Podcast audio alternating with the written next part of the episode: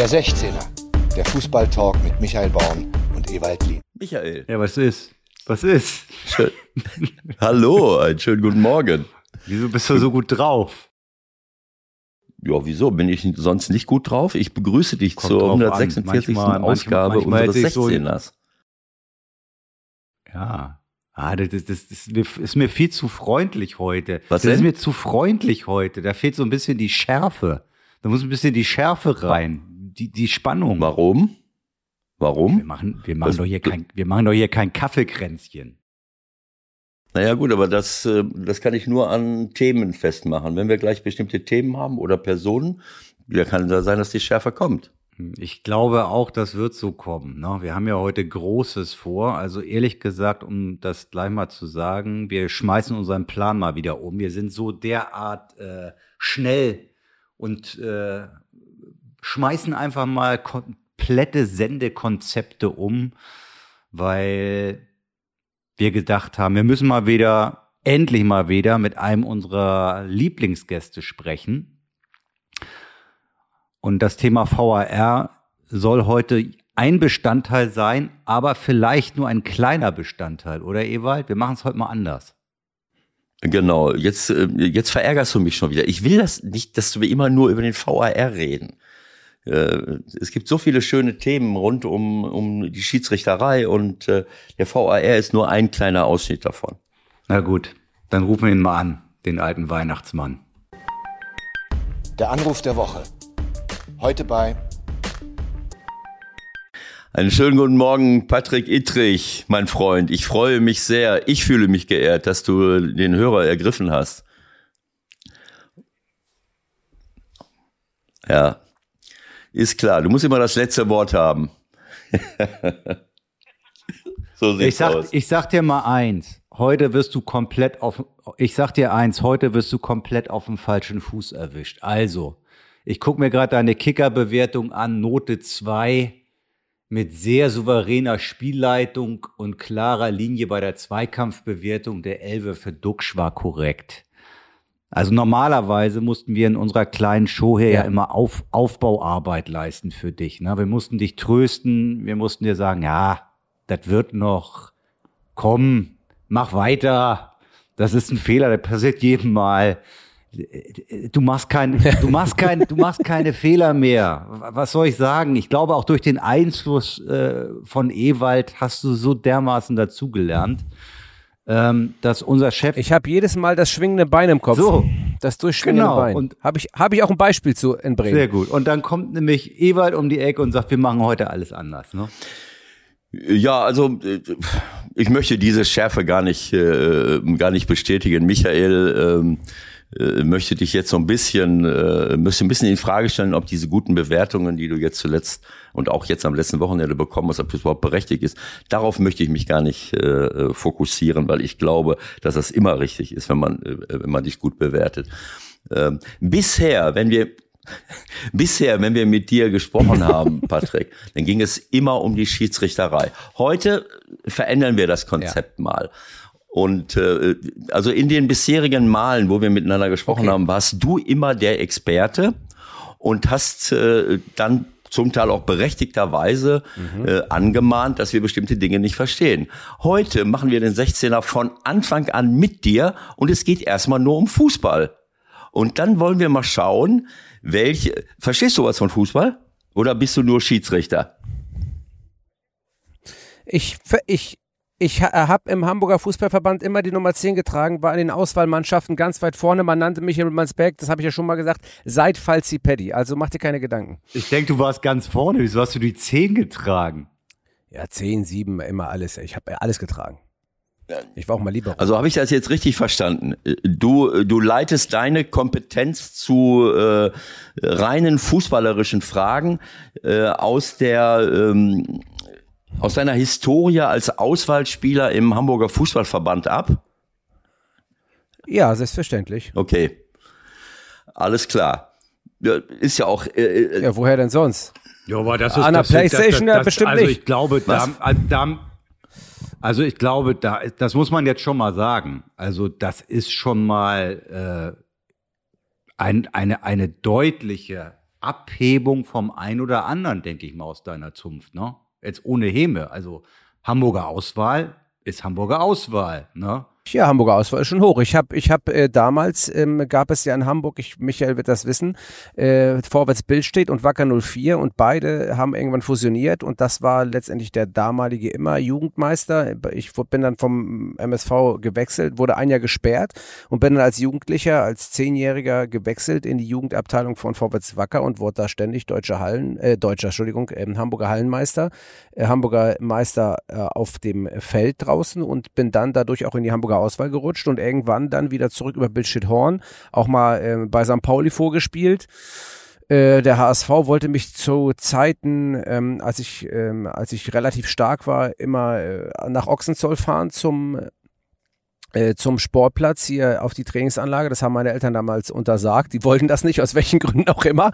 Und äh, ja, und dann kam mir irgendwann schon die Verletzung und die Schiedsrichterei äh, und dann musste ich mich entscheiden. In welchem, äh, in welcher äh, Altersklasse war denn das? Also von, von wann bis wann hast du da Fußball gespielt? Also von 1994 bis 1900, oh, lass mich 93, 94, 95 bin ich dann Schiedsrichter geworden. Also ich habe noch bis 97 aktiv gespielt. In welchem Alter, Also fast- Patrick? fast- in welchem Alter? Im Alter zwischen 5 und 15, 5 und 20, ja, sagen wir 17. Als dann irgendwann, habe ich mit 17, habe ich mit 18 habe ich meinen ersten Kreuzbandriss gehabt. Und dann äh, war auch von vornherein, da war ich aber schon relativ weit auch als Schiedsrichter. Also ich musste mich relativ früh entscheiden, was ich möchte. Das heißt, du hast äh, bis 17 noch äh, Fußball gespielt und du hast vorher aber schon angefangen äh, mit der Schiedsrichterei im, im Nachwuchsbereich. Ja, richtig, Mhm. ganz genau. Ja, ich habe mit 15 angefangen und bin relativ schnell dann auch aufgestiegen als Schiedsrichter in die damaligen Klassen. Also man kann auch durchaus mal so Bernd Brexendorf fragen, der auch ja lange Jahre auch bei Hummelsbüttel hoch gespielt hat, äh, der ja Arzt äh, bei ähm, Holstein Kiel, äh, Arzt bei Schalke und bei, äh, bei Hannover 96 Mannschaftsarzt war, der auch ein hervorragender Fußballer war, weil er ja bei Bremen auch in der Bundesliga gespielt hat. Äh, der war dann teilweise auch Trainer und hat Auswahlmannschaften bei uns begleitet und äh, kann mir da auch ein sehr gutes Zeugnis ausstellen. Da auch Eugen Igel zum Beispiel, den wird man in Hamburg auch sehr kennen, ist leider ähm, ähm, verstorben. Ähm, auch der hat mich in der Hamburger äh, Auswahl, auch in der Schiedsrichterauswahl, mit der ich mit Thieler zusammengespielt habe. Wir waren das gefürchtete Duo vorne. Bernd Brexendorf war einer dann. Das muss allerdings schon ein paar Jahre her sein. Ja, das stimmt. Bernd, Bernd Als Thieler noch schnell gelaufen ist, das muss ein paar Jahre her sein. von, von Ja, das wem sprecht ihr da? Von Sascha Thielert, wobei der ist Ah, so, rasend schnell auf kurzer Ja, ja, alles Distanz.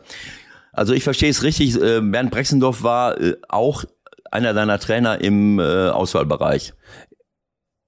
Ja, nicht im Auswahlbereich, der, als er schon, dass irgendwann hat er auch mal die Schiedsrichter trainiert und so. so. Als ich dann schon ein bisschen älter war, hat er, dann habe ich ihn ja später kennengelernt, aber da hat er schon gesagt, also wenn einer was an den Ball kann, dann ist das äh, Ittrich und Thielert. Also das äh, muss ich schon sagen. Auch Sascha hat äh, damals bei Buchholz 08 auch in der Liga teilweise gespielt. Also ähm, ein bisschen was am Bau zau zaubern wir schon zusammen. Äh, daher kommen ja auch meine ganzen Kreuzbandrisse zustande. Die haben mich ja äh, zweimal von dreimal beim Fußball gehabt.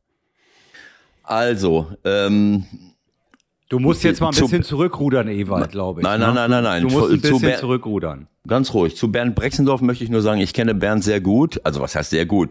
Ich bin 1976, 75, 76 war ich in der deutschen, vom, in der Studentenauswahl vom Allgemeinen Deutschen Hochschulverband und wir haben uns qualifiziert für die Studenten-WM in Uruguay und Bernd war mit dabei, glaube ich. Also zumindest war er vorher dabei. Ich glaube auch, dass er auf der Fahrt mit dabei war in Uruguay äh, wo wir dann in, Ja. in Centenario immer wieder gespielt haben, da in Montevideo. Von daher kenne ich äh, Bernd sehr gut und ich werde einen Teufel. Ja, das ist auch dein Jahrgang sein, mehr oder Genau weniger. so. Ne? Also ich, ich äh, würde schon Genau sagen. so. Ja, also Bernd äh, ist auch danach ein hervorragender Orthopäde. Praktiker und Osteopath. Absolut. Also hat wirklich die Mannschaften betreut, uns auch als Schiedsrichter betreut. Also wirklich äh, hervorragend. Äh, wenn ich mal Rat brauche, dann äh, frage ich äh, meistens immer ihn als erstes.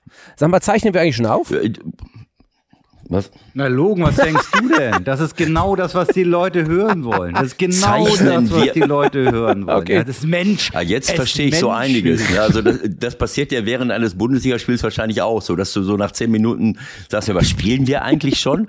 Oder habe ich die Entscheidung so vorbeigehen? Na gut. Nein, du hast immer das, alles aus, du bist doch immer den, alles aus dem Bauch heraus. Ja, du hast den Elfmeter jetzt liegen lassen, Ewald. Welchen? Zeichnet ihr schon auf, war natürlich das, was Nagelsmann gefragt hat, als er da beim Headset rumgefummelt hat. Ja, genau. Meine Güte, ihr müsst doch auch mal zwischen den Zeilen lesen. Was ist denn los mit euch? Also, ähm, ich bin ja nun weit davon entfernt, das habe ich ja immer schon bekämpft als Spieler, Menschen äh, nach äh, irgendwelchen sportlichen Leistungen äh, zu beurteilen. Insofern, das hat äh, mit meiner Wertschätzung dir gegenüber gar nichts zu tun. Ähm, aber ich will jetzt mal so sagen, die, äh, die Auswahl, äh, also in irgendeinem Verband als, als Auswahlspieler berücksichtigt äh, zu werden, sowohl im Jugendbereich als auch später. Im Jugendbereich vielleicht noch eher, aber im Seniorenbereich, ich weiß das, als ich beim MSV Duisburg Trainer der Amateurmannschaft war, äh, ich meine, das ist ja ganz klar, dass du da nicht alle Leute bekommst, äh, die jetzt einen Auswahltrainer gerne hätte, weil sie eben schon, keine Ahnung, bei den großen Vereinen sind, weil sie unterwegs sind äh, oder, oder weil, die, weil sie schon Profi sind, äh, wenn du jetzt im Seniorenbereich bist. Aber ähm, äh, deine Art äh, zu Schiedsrichtern und ich nehme jetzt Sascha Thielert, auch wenn er natürlich äh, jetzt nicht so im Fokus steht wie du, auch mit dazu, zeigt mir, dass ihr von Fußball was versteht. Sonst würdet ihr euch völlig anders und du würdest dich völlig anders verhalten.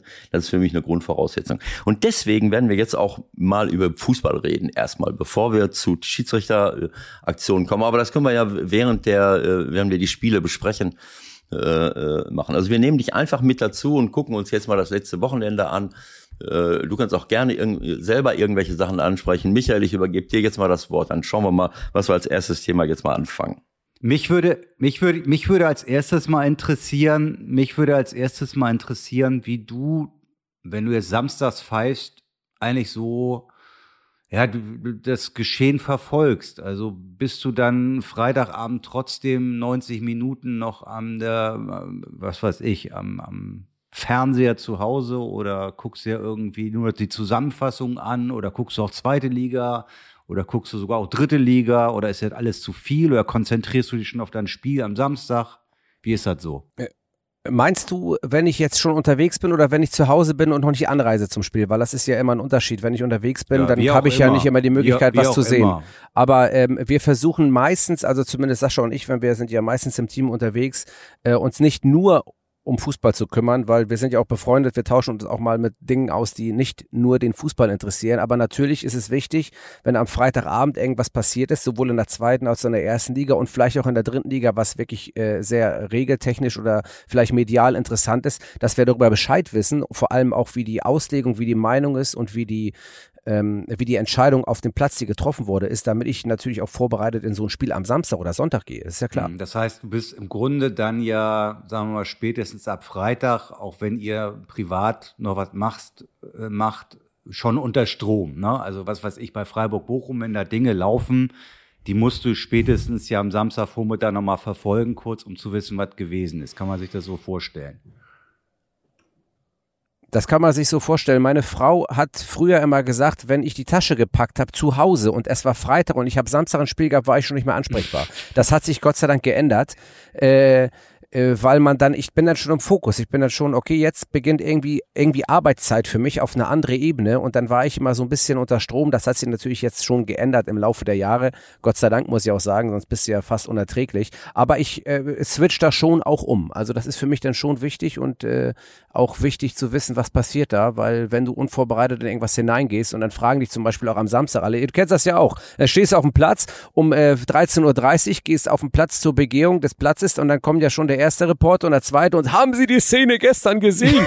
Was war da los? Was sagen Sie dazu? Und dann sage ich, ja, ja, ist ja so. Und ich sage, ich äußere mich nicht zu anderen Schiedsrichtern. Ähm, ich war auf der Couch. Nein, und dann spricht man natürlich über gewisse Sachen, aber ich habe mir das immer abgewöhnt, ähm, oder das mache ich auch grundsätzlich so, dass ich äh, mich äh, zurückhalte, was, was, was Schiedsrichterentscheidungen von anderen Kollegen und Kolleginnen betrifft, weil, ähm, weil das gehört sich einfach nicht. Man kann grundsätzlich fachlich darüber diskutieren, äh, was richtig, was falsch ist oder was man hätte anders machen können, aber ich äußere mich nicht zu anderen Schiedsrichterentscheidungen, weil ich äh, äh, das einfach nicht für richtig halte. Das ist so, als wenn ein Spieler seinem anderen Spieler einen Vorwurf macht nach dem Spiel, was der für eine Grütze gespielt hat. Das passiert ja auch eigentlich fast gar nicht. Also das, was du gerade über deine Frau gesagt hast, äh, dass sie äh, wahrnimmt, dass du nicht mehr ansprechbar bist. Das, äh, das habe ich auch in meinem äh, Berufsleben mit meiner eigenen Frau äh, äh, erlebt. Also äh, Frauen müssen dann ab und zu versuchen, sich in deine Welt hineinzubeamen. Also wenn meine Frau äh, eine Rückmeldung von mir haben wollte, dann hat sie einfach mal äh, bei uns im Flur, keine Ahnung, einen Foul begangen oder einen, einen Stellungsfehler oder so,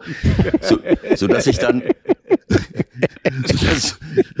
Oder hat die Grätsche ausgepackt, ja, ne? Muss ja, ja gar nicht. Also einfach statt Manndeckung, Raumdeckung, irgendetwas, was mir, was mir aufgefallen ist. Und schon waren wir im Gespräch. Und ich nehme an, dass deine Frau ähnlich dann irgendwann mal, äh, um deine Aufmerksamkeit zu erregen, äh, vielleicht irgendwas macht, ne? Vielleicht protestiert und du holst die gelbe Karte raus und die merkst in letzter Sekunde, ach, es ist ja meine Frau.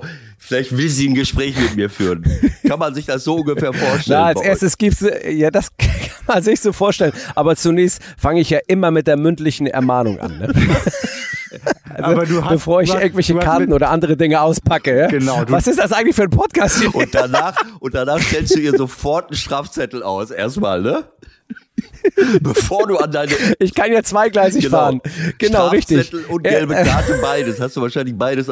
Genau. Also im Grunde genommen können wir, Ganz im genau. Grunde genommen können wir froh sein, dass du auf dem Platz ja. niemanden verhaftest oder mit, mit Knöllchen äh, Ganz genau, aber ich möchte, ich möchte die Zeit jetzt einmal ganz kurz nutzen. Gib mir bitte die 30 Sekunden, um zu sagen, ihr wisst gar nicht, was heute für ein Tag ist. Woher auch? Heute ist der 30. August 2022 und am 30. August 2003 habe ich kirchlich geheiratet. Oh, Wahnsinn.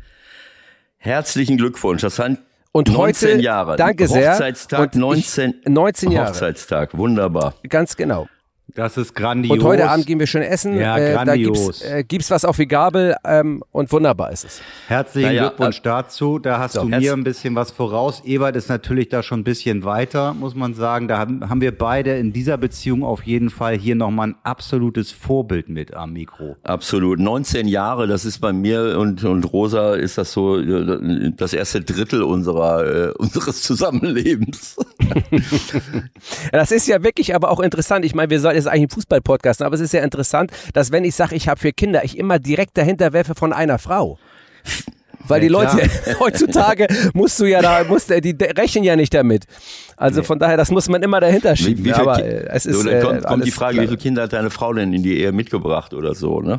Ja, genau, richtig. Ja, total. Also äh, Kompliment. Ich meine, es gibt ja auch äh, hochrangige Politiker, äh, es gibt viele Manager und Leute, die viel unterwegs sind, die es auch nicht schaffen, ihre Beziehungen vernünftig äh, zu gestalten. Du bist jetzt auch äh, ja in verschiedenen Positionen unterwegs, äh, beruflich äh, und auch als Schiedsrichter. Das ist sicherlich alles nicht so einfach. Äh, ich erinnere an Helmut Schmidt, auch wenn ich nicht immer einverstanden war mit dem, was er ansonsten so gemacht hat. Aber äh, wenn er irgendwann mal gesagt hat, äh, ich bin jetzt mit Loki, was weiß ich, 60, 70 Jahre zusammen, da können sich einige mal eine, Scheibe abschneiden äh, im Politikerbereich. Aber vielleicht nur den einen Hinweis von einem älteren Kollegen von dir. Ähm, eine gute Beziehung äh, lässt sich nicht nur äh, durch äh, gutes Zelebrieren des jeweiligen Hochzeitstags aufrechterhalten. Also es wäre, äh, es ist. Nein, aber vergessen sollte man ihn auch nicht. Sollte man ihn auch nicht, auf, auf jeden Fall, auf keinen Fall. Absolut. Das finde du. Wenn, wenn, wir, wenn, wir, wenn wir auf dieser Ebene gerade unterwegs sind, eigentlich wollten wir jetzt ja über Fußball reden, das hat jetzt noch nicht so richtig geklappt. Mir fällt gerade ein, weil du es auch angesprochen hast, du warst äh, früher viel mehr unter Strom, du warst nicht ansprechbar. Keine Ahnung, Sonntag ein Spiel, ab Freitag schon äh, ein bisschen angefangen, sich reinzusteigern. Das wirkt sich dann ja auf dem Platz irgendwie aus. Ich habe auch das Gefühl, dass du in den Jahren jetzt äh, irgendwie viel entspannter geworden bist, auch mit dem, mit der ganzen Art und Weise, wie du damit umgehst. Hast du da bewusst irgendwas gemacht? Also hast du einen Rat für Kollegen? Ja, also zum einen, äh, ja, also wir haben ja unsere vier Charaktereigenschaften, äh, die, glaube ich, jedem gegeben sind. Man, an der Persönlichkeit kann ich was ändern, aber es gibt ja die cholerischen, dann gibt es den Sanguiniker, dann gibt es den Phlegmatiker und ich bin schon eher im cholerischen Bereich unterwegs, das sage ich auch ganz offen, aber man muss ja, wenn man das, wenn man das merkt, wenn man das merkt und man merkt es, es geht in die negative Schiene. Das heißt ja nicht, dass ein cholerisches, äh, eine cholerische Charaktereigenschaft schlecht sein muss. Nur wenn man merkt, es geht in einen negativen Part über in dem Bereich, in dem ich mich ähm, im Beruf befinde, dann muss ich was tun. Und wenn ich das alleine schaffe, toll. Wenn nicht, muss ich mir Hilfe holen. Und das habe ich in der Tat auch gemacht ähm, und habe mir damals mit, durch, äh, mit einem Sportpsychologen äh, lange, wirklich auch Jahre, äh, viele Monate und Jahre teilweise auch viele Sachen erarbeitet, die ich heute umsetze. Und ich habe einfach auch, glaube ich, durch die, durch, durch auch natürlich durch die Kinder zu Hause, durch den Umgang äh, im sozialen Bereich, durch die Polizei einfach auch gelernt, ähm, ruhiger zu werden und Sachen zu kanalisieren und mit den Dingen anders umzugehen. Das sind so, glaube ich, so die großen Bausteine. Aber auch am Anfang in meiner Bundesliga-Karriere, als ich in die Bundesliga aufgestiegen bin, war es auch noch nicht so, äh, äh, so äh, klar, wie es, glaube ich, jetzt, jetzt ist. Und ich hoffe einfach, dass es so bleibt, jetzt auch in den letzten Jahren, in der ich in der Bundesliga unterwegs bin, dass ich diesen Weg weitermachen kann, weil das passt ganz gut gerade. Mhm. Genau den, genau den Eindruck habe ich nämlich auch, dass sich da wirklich was verändert hat. Und das ist ja für viele dann vielleicht auch nochmal ähm, ja, der Hinweis, dass man sowas einfach in Anspruch nehmen kann und auch darf und vor allen Dingen auch sollte. Ne? Also sowieso offen, wie du das jetzt sagst es ist ja immer noch so ein, so ein, so ein fast manchmal geheimes Thema, wo das völliger Quatsch ist. Also wenn man deine Entwicklung sieht, das hilft ja. Ja, und ich finde ja nicht nur Sportpsychologie und ich glaube, Ewald wird mir da äh, recht geben, ähm, ähm, dass diese Bereiche völlig, wir, wir öffnen uns ja an allen Bereichen Gott sei Dank immer mehr. Das, das gilt ja für alle Themen. Wir wollen jetzt hier keine große, kein großes äh, Fass jetzt aufmachen, aber auch äh, wenn ich andere Probleme habe, ob ich Depressionen habe oder merke, mir geht's nicht gut und mir kann kein anderer helfen, meine Güte, dann hole ich mir die Hilfe und äh, das, das hilft ja nicht nur mir selber, sondern auch meinem Umfeld dann. Und ich glaube, das sind die Dinge, die wir einfach, äh, einfach äh, uns selber auch irgendwann mal sagen müssen und auch zulassen, dass es uns andere sagen. Das ist ein ganz wichtiger Hinweis, äh, Patrick, äh, nicht nur im beruflichen, auch im privaten Bereich. Ähm, ich glaube, wir sind auf der Welt, um äh, ja, um uns auszuleben, um, um unsere Persönlichkeit auch zu entwickeln. Und äh, ähm, leider arbeiten nicht so viele daran und viele bekommen vielleicht auch durch ihr Elternhaus oder durch welche Entwicklung auch immer nicht so viel, so viel mit. Trotzdem hat äh, jeder irgendwo auch die Möglichkeit zu sagen, ich möchte mich weiterentwickeln, ich möchte an, an diesen und jenen Dingen arbeiten. Äh, und diese Möglichkeit hat jeder über Bücher, über, über eine professionelle Hilfe, die ich, die ich mir hole. Äh, und alles, was im psychischen Bereich mhm. zum Beispiel oder charakterlich ähm, problematisch ist, ähm, das wird oft so weggeschoben. Also man geht sehr gerne zum Doktor äh, oder man muss zum, man geht zum Arzt, wenn ich irgendetwas Körperliches habe, aber äh, auch äh, psychische Dinge, du hast von Depressionen eben gesprochen, da gibt es auch ganz, ganz viele Menschen, die damit zu tun haben und unsere Gesellschaft äh, ja, befördert das leider, leider Gottes auch. Ähm, da, da versucht man dann äh, das Ganze ja, das zu umdribbeln und, äh, und das äh, zu tabuisieren. Und das, das Gegenteil ist, ist der Fall. Also man kann mit allen Dingen sich beschäftigen und sich auch in, in da, wo man Schwächen entdeckt, daran arbeiten. Das finde ich klasse. Und wir erleben auch Trainer, die so etwas machen und gemacht haben. Und man spürt es einfach, wenn man einer Persönlichkeit gegenübersteht, die an sich selbst arbeitet und sich weiterentwickelt. Das spürt man einfach. Und äh, ich finde das gut, dass du das so ja, gesagt das, hast. Ja, äh, das, das sehe ich ganz genauso. Vielleicht, vielleicht noch zum Schluss einmal. Ich habe vor, glaube ich, vor drei Jahren war ich bei Colinas Erben im Podcast und habe auch über dieses Thema äh, relativ ausführlich gesprochen und ähm, habe auch gesagt, dass man zum Beispiel so ein, so ein, du siehst ja so einen Beinbruch, den siehst du halt. Dann gehst du ins Krankenhaus, dann kriegst du einen Gips ja, und ja. dann ist der Bruch irgendwann wieder ausgeheilt. Du tust was dafür. Ähm, ähm, und äh, ich habe halt gesagt damals, den Bruch im Herzen, den siehst du nicht. Mhm. Genau so. Und äh, das ist, glaube ich, ein ganz entscheidender, ganz entscheidender Punkt, den man sich vielleicht immer mal wieder ähm, bewusst werden muss. Was man sieht und was man nicht sieht, äh, heißt nicht unbedingt, dass es zwei unterschiedliche mhm. Dinge sind. Aber dann, glaube ich, damit lassen ja, wir es auch. Gut, mich würde schon noch kurz interessieren, ist ja gut, wenn es sich für dich so entwickelt hat.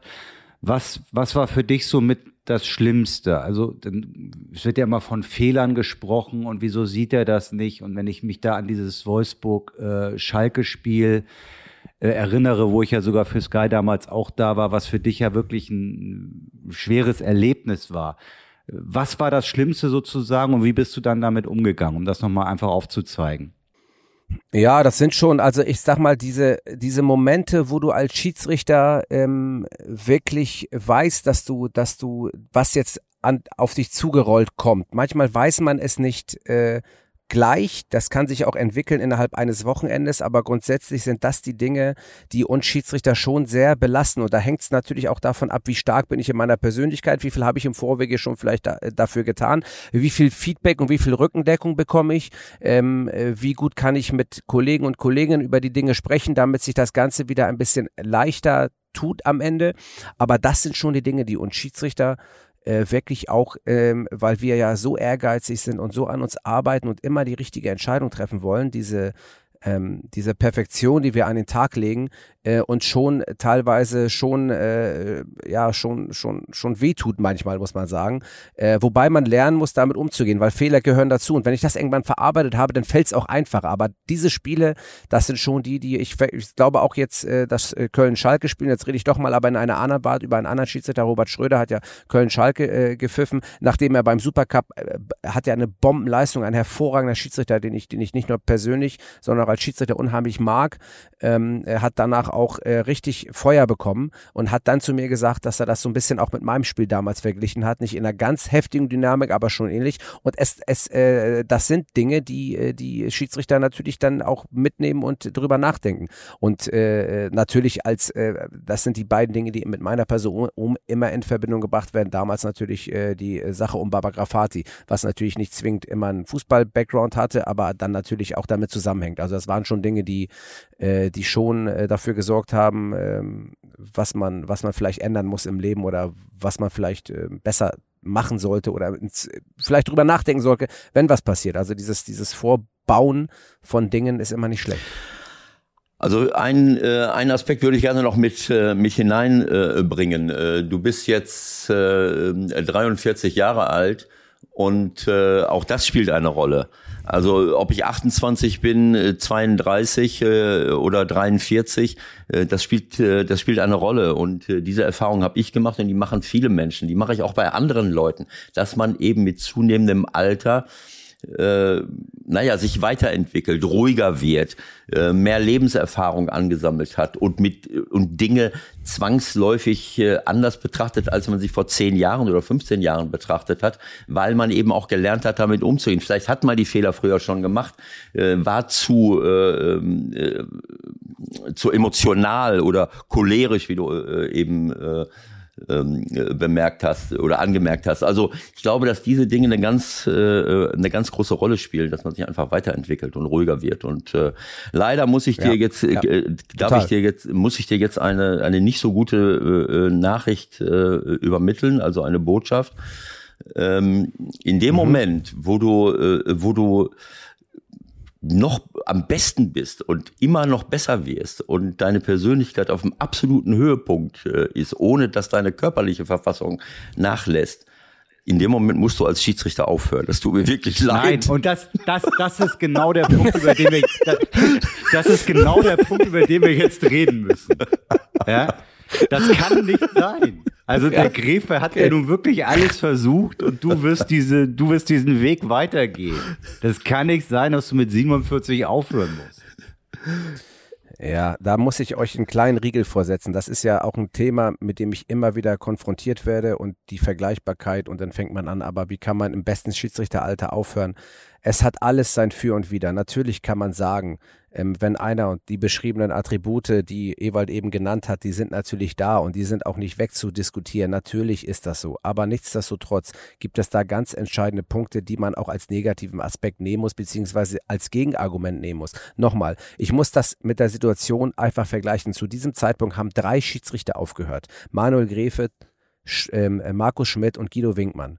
So, und jetzt haben drei Schiedsrichter aufgehört. Alles drei gute Schiedsrichter. Manuel war der Schiedsrichter, der am präsentesten war, von dem der Topspiele bekommen hat, von dem man gesagt hat, er ist derjenige, der die Spiele souverän wegpfeift. Und jetzt hast du zwei andere Schiedsrichter, die auch gute Schiedsrichter waren, vielleicht nicht so im Rampenlicht gestanden haben. Und jetzt hast du drei, die mit 47 aufhören. Die schaffen alle drei die Leistungsprüfung. Alle drei sind sie fit. Und jetzt hast du drei Schiedsrichter in der Pipeline in der zweiten Liga. Das, alles das sind alles Vollgranaten. Und die man sagt, eigentlich brauchen die ihre Chance. Und ähm, die berechtigterweise aufsteigen können, äh, durch alle, alle Aspekte, die sie belegt haben, was auch immer, und die können da nicht.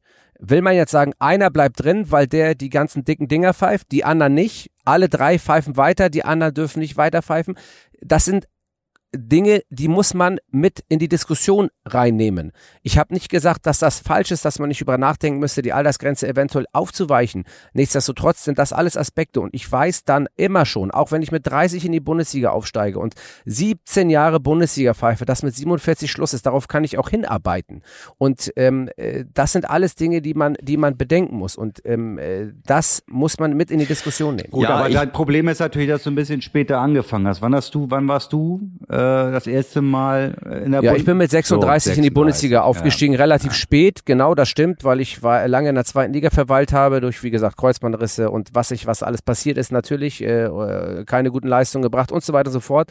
Ähm, äh, klar, und man kann viele Diskussionen aufmachen. Man kann auch die Diskussion aufmachen, ja, dann müssen wir nach der Leistung gehen. Wenn du ein Jahr Kacke pfeifst, dann steigst du halt ab. Ja, aber ganz ehrlich, darfst dann auch wieder, dann arbeitest du 15 Jahre auf das, auf das, auf die höchste Liga hin, St zeigst ständig Topleistung, steigst in die Bundesliga auf, pfeifst in zwei, drei Jahre und hast ein nicht so gutes Jahr. Das kann ja auch jedem Fußballer mal passieren. Die werden auch nicht gleich aussortiert. Dann hast du halt mal ein schlechtes Jahr und bist danach wieder gut. Man kann Schiedsrichter auch nicht mit und Schiedsrichterinnen auch nicht mit Fußballern vergleichen. Das sind alles Dinge, die muss man einfach mit in die Diskussion Ja gut, einbeziehen. aber was würde dagegen sprechen, dass man dann ein Jahr mal zweite Liga nur pfeift? Man kann dann ja da auch sehr gute Leistung bringen und sich für die Bundesliga wieder qualifizieren. Äh, Ja, äh, man kann auch schon, man kann auch drüber nachdenken, ob man einen Pool von Zweit- und Erstliga-Schiedsrichtern macht, wie auch immer. Das obliegt nicht mir, das zu beurteilen. Ähm, äh, deswegen ist es, äh, ist das, äh, ist es, würde ich mich, das, äh, da lehne ich mich zu weit aus dem Fenster mit irgendwelchen Aussagen. Das möchte ich auch gar nicht machen. Ähm, das müssen, das, das, das müssen andere entscheiden. Aber ich kann euch nur von meiner Warte sagen, dass dieses, dieses jahrelange darauf hinarbeiten und dann hast du, hast du, pfeifst du hervorragend und hast irgendwie ein halbes oder ein Jahr lang nicht, bist du nicht so gut und bist dann auf einmal wieder in der zweiten Liga. Äh, das finde ich auch, da muss man auch drüber nachdenken, ob das, äh, ob das so Sinn macht. Aber ähm, wie gesagt, ähm, die Diskussion ist da. Also vielleicht darf ich äh, nochmal den, den Fokus auf, äh, auf einen anderen Gedanken äh, lenken. Natürlich hast du recht, äh, wenn, äh, wenn du sagst, da sind junge Leute, die, äh, die auch mal äh, sich weiterentwickeln wollen, die nach oben äh, kommen wollen. Äh, Im Unterschied zur, ähm, äh, zur Bundesliga äh, ist das Zeitfenster für mich bei Schiedsrichtern äh, viel größer. Also wenn ich jetzt so 18-, 19-jährige Talente habe, ähm, die richtig, richtig gut sind. Ich habe aber noch äh, jemanden, der ist 32, 33, 34, 35, Cristiano Ronaldo, Ibrahimovic, die laufen ja heute noch darum. Gut, die, du- die werden auch mit 50 noch spielen, weil die äh, scheinbar nicht wissen, was sie sonst noch machen sollen. Ähm, äh, aber äh, ich meine, ähm, äh, wenn ich jetzt, das ist ein Zeitfenster von 15 Jahren, 20 Jahre 35, ähm, dieses Argument, was du eben gebracht hast, zählt für mich nicht, wenn ich dieses ganze Zeitfenster ein bisschen mehr nach, nach hinten schiebe. Ich glaube nicht, wenn ich mit 45 die internationale Karriere beenden soll, ähm, naja, deswegen fangen wir ja, wann, wann dürfen die in der Bundesliga pfeifen, ist das egal. Also mit, mit 25 Jahren, äh, 25, 28 Jahren in der Bundesliga pfeifen, da habe ich mich äh, in meiner äh, eigenen aktiven Zeit schon drüber aufgeregt, weil man dann eben für mich noch nicht so weit ist. Das ist ganz selten mal der Fall. Natürlich gibt es auch mal einen Trainer, ne? Ja. natürlich gibt es auch mal einen Trainer wie Julian Nagelsmann, der dann zu einem Zeitpunkt äh, schon über eine gewisse Reife verfügt, weil er schon 20 Jahre Trainer ist, äh, also gefühlt, äh, sage ich jetzt mal. Ne? Aber als Schiedsrichter so ein so ein äh, so ein Druck in großen Stadien, das ist natürlich ja schon mal etwas anderes. Also ich finde Ja, wobei Ewald, die meisten fangen mit uns auch mit 15 an. Ich habe auch mit die meisten fangen mit 15, 16, 14 an, den Schiedsrichterschein zu machen. Die sind dann auch schon 20 Na ja, Jahre klar. Schiedsrichter und, und durchlaufen Klar. jede Liga. Ein Fußballer kommt ins Internat und pfeift, spielt auf einmal in der Bundesliga. Ich habe jede einzelne Liga durchlaufen, jede. Mhm. Und jeder Schiedsrichter von uns durchläuft jede Liga. Und man darf auch nicht immer von jedem das Gleiche erwarten. Weder qualitativ noch quantitativ, noch von der Erfahrungswert, äh, noch von seiner Außendarstellung, von seiner Persönlichkeit. Da gibt es immer Unterschiede und da wird es bei jedem Unterschiede geben. Das ist ja und, klar. Äh, und auch nicht jeder Schiedsrichter, der mit 45 einen hohen Erfahrungsschatz hat, ist ein Absolut. guter Schiedsrichter, egal in Absolut. welcher Liga jetzt. Das sind auch alles Dinge, alles Dinge, die man immer mit einbeziehen muss. Man reibt sich an einer Person auf und sagt jetzt auf einmal, weil das Fass aufgemacht wurde, äh, wie kann das sein? Wie gesagt, ich bin einfach nur, ich sage nicht, dass das schlecht oder richtig ist, ich sage auch nicht, dass es gut oder falsch ist. Ich bin nur der Meinung, man muss alle Aspekte einfach nur beleuchten. Ich gebe euch nicht Unrecht, ich kann auch sein, ja, warum nicht, warum macht man das nicht? Nichtsdestotrotz ähm, äh, muss man, wie gesagt, alles ich wollte, beleuchten. ich, wo- ich will deine Argumente ja gar nicht äh, ähm, ähm, negieren. Ich wollte nur darauf hinweisen, äh, dass dein Argument, die wollen irgendwann mal auch in die Bundesliga, in dem Moment nicht zählt, wenn sie nach hinten raus auch wieder länger in der Bundesliga sein können. Mhm. Also ob ich jetzt, äh, du weißt, was ich meine. Wenn ich mit fünf, mit, ne, ja, ja, klar. Äh, das heißt, wenn ich jetzt je nachdem, ob ich die Leistung äh, noch bringe, ob ich die äh, körperlichen Voraussetzungen bringe, wenn ich bis 50 oder wie auch immer äh, 52 äh, ähm, in der Bundesliga pfeife, äh, je nachdem, wie, äh, wie ich das äh, hinbekomme auf allen Ebenen, äh, dann macht es auch, dann ist es auch nicht schlimm, wenn ich erst mit 30 oder, oder knapp über 30 da reinkomme. Das wollte ich damit nur sagen. Äh, dieses, dieses junge, ja, dieses ganz, dieser, dieser Fakt, dass man ganz junge Leute schon dahin äh, schickt, hat natürlich auch was damit zu tun, dass sie früher aufhören sollen und dass die internationale, internationale Karriere für die Top-Leute dann eben noch früher aufhört. Und deswegen schiebt man sie zu einem Zeitpunkt ja. rein, wo sie für mich in der, in der Breite gesehen, natürlich gibt es immer Ausnahmen, in der Breite gesehen, wo man eigentlich noch nicht so weit ist. Äh, ich meine, äh, ich habe es an mir selber erlebt. Was bin ich für ein Vollpfosten äh, gewesen? Als äh, viele Dinge nicht wahrgenommen, viele Dinge nicht gesehen. Erst mit 22 war ich dann auf dem Top-Level. Und mit 21 aber noch nicht. ja, endlich lacht mal einer. Ich habe hab schon gedacht, die, Ey, ganz ehrlich, ganz ehrlich, dass du so lange gebraucht hast, um jetzt wieder so ein Karlauer rauszuhauen, ist eigentlich auch ein Wunder. Aber gut. Ja, ja, merkst du schlimmer, sag mal, eben schlimmer, ist, schlimmer ist, dass ihr so lange gebraucht habt. Es war schlimmer ist, dass ihr so lange gebraucht habt, um das als Karlauer dass das komplett in die falsche Richtung läuft gerade. Ewald, das läuft komplett in die falsche ja, Richtung. Wir sind schon wieder, wieder völlig auf dem, auf dem, dem Thema. Ihr seid die beiden Moderatoren der Sendung. Ich höre nur zu. Im Griff. Ja, du hast aber damit angefangen. Du hast damit angefangen. Ja. Kann ich ja, ihr fangt an und sagt, und wir überraschen ja, mich genau mal und so. wir erwischen auf dem falschen Fuß. Man kann mich in solch, man kann mich nicht Nein. auf dem falschen Fuß erwischen, Freunde. Dass ihr das Nein, nicht mal merkt. Michael hat angefangen, wie fühlst du dich denn so vor dem Spiel und, und guckst du dann noch irgendwelche Spiele?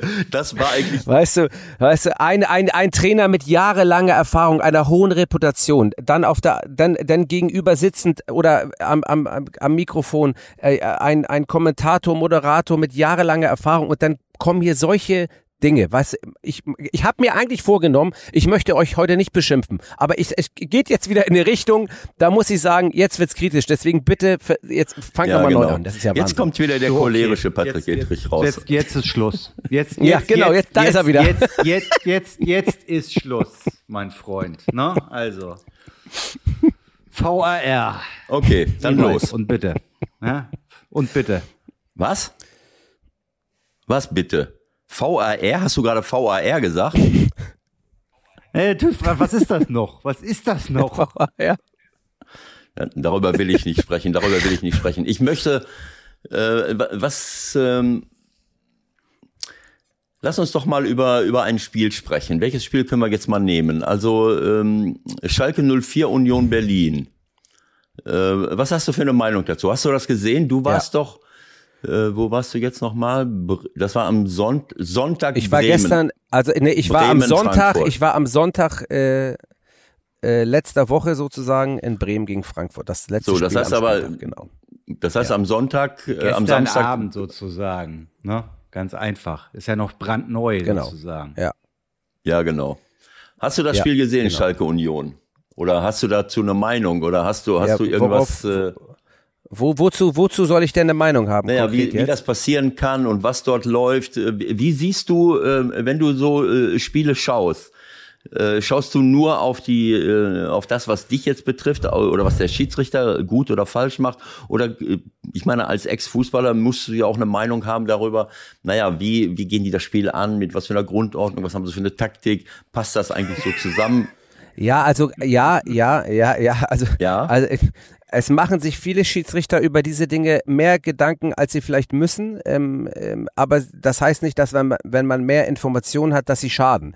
Ähm, ich suche mir für meinen Teil die Informationen raus, die ich brauche und benötige, um mein Spiel bestmöglichst in meinem Team zu leiten. Das heißt nicht, dass ich wissen muss, wer alles Ecken schießt und das 20 Mal hintereinander und am Ende ist er krank und er schießt sie gar nicht und ich habe viel zu viel Infos im Kopf.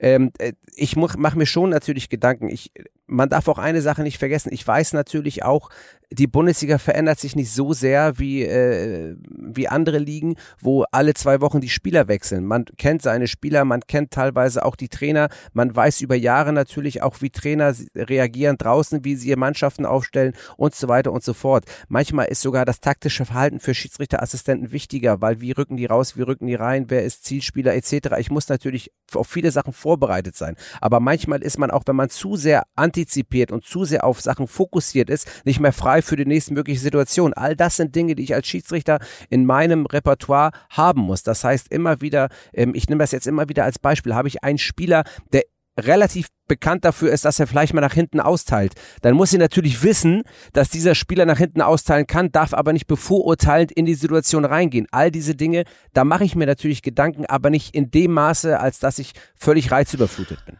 Also du hast jetzt sehr, sehr viele Worte gemacht, um mir zu erklären, dass du von Taktik keine Ahnung hast. Kann man das so sagen?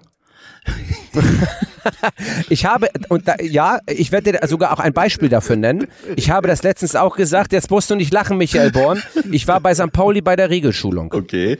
Ja. Vor einer Woche oder vor anderthalb Wochen. Und da habe ich ähm, den Spielern und dem Staff gesagt, dass ich in der Tat nicht so viel Ahnung davon habe, ähm, welche taktischen Mittel genutzt werden ähm, für Spielzüge etc. Ich will das jetzt nicht ausführen. Und dass man mir das auch nicht, also das sage ich ganz offen, weil ich da, ich bin kein Trainer, ich habe keine A-Lizenz, ich habe keinen Lehrer, ich also kein kein kein äh, bin kein kein äh, kein habe diese diese Lehrerausbildung nicht beim DFB gemacht. Ich habe zwar eine Sportübungsleiter äh, Lizenz, ähm, ich kenne ein paar Sachen, aber ich würde nie behaupten, mich zu vergleichen mit einem Trainer oder einem Co-Trainer aus dem Profifußball. Nie im Leben würde ich das tun. Aber jeder Trainer ist der Meinung, er kennt die Regeln Aha. und kann mir sagen, was Aha. ich auf dem Platz zu tun habe. Aha. Und das ist der entscheidende Unterschied, der mich stört. Absolut. Und das wäre das gewesen, was ich jetzt, äh, deswegen habe ich das angesprochen, das habe ich die ganze Zeit auf, auf, der, auf der Zunge gehabt, um es dir zu sagen.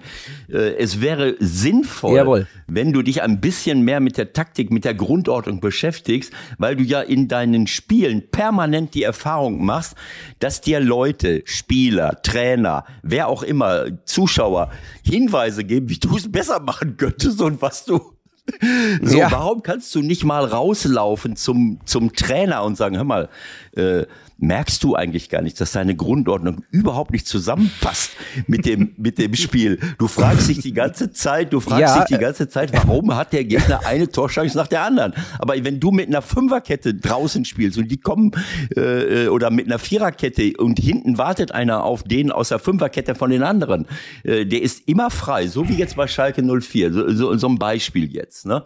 Äh, Ewald, ganz ehrlich, ich weiß, dass du das, äh, ich, ich bin ja einer, der das auch manchmal sogar tut, muss ich ganz ehrlich sagen, aber ich sage dir ganz ehrlich, da musst du, da muss man ja wirklich aufpassen, weil wenn ich das wirklich tue, was meinst du, was ich Ja, für das eine ist doch Ansage logisch. bekomme? Das war, Was bildest das ist du dir nicht ein? ernst gemeint. Na, Patrick, jetzt ich weiß, aber mal. ja, ich weiß, dass das nicht, aber normalerweise müsste man das ja in Teilen tun, weil wie gesagt, du hast es ja festgestellt. Ne? Mir wird immer gesagt, was ich zu tun habe von außen, aber wie ich sag einmal, äh, dass er vielleicht soll es mal Ja, einen das ist so. äh, Also wenn ich das- ich- vielleicht ich beim nächsten ja Mal oder so. genau- ne? äh, genau. Äh, Genau so. Ich habe es ne? ja schon oft genug. Ja, genau, aber ich, ich weiß ja, in was du meinst. früheren äh, Podcasts haben wir ja auch darüber gesprochen, denn als ich, wenn ich, als ich Trainer war, Klar. Äh, ähm, dieses Phänomen, dass jeder Spieler äh, den Schiedsrichter äh, im Spiel, aber auch im Trainingsspiel, ob der Co-Trainer pfeift, ob ich pfeife oder wer auch immer, äh, jeder nimmt sich das Recht heraus, über die Fehler eines Schiedsrichters herzuziehen und Theater zu machen und sich aufzuregen, Rudelbildung. Äh, und ich habe dann äh, ab und zu mal äh, äh, so bei gerade bei Leuten, die das dauernd gemacht haben, so dieses Hilfsmittel genommen, dass ich mal ein paar Spielern gesagt habe, so pass mal auf. Diese Gelaberei von dem da hinten, das geht mir so auf die Nerven. Wenn der gleich einen Fehler macht und diese Fehler, die der, äh, die macht er ja dauernd. Jeder macht Fehler, ist eben so. Ne?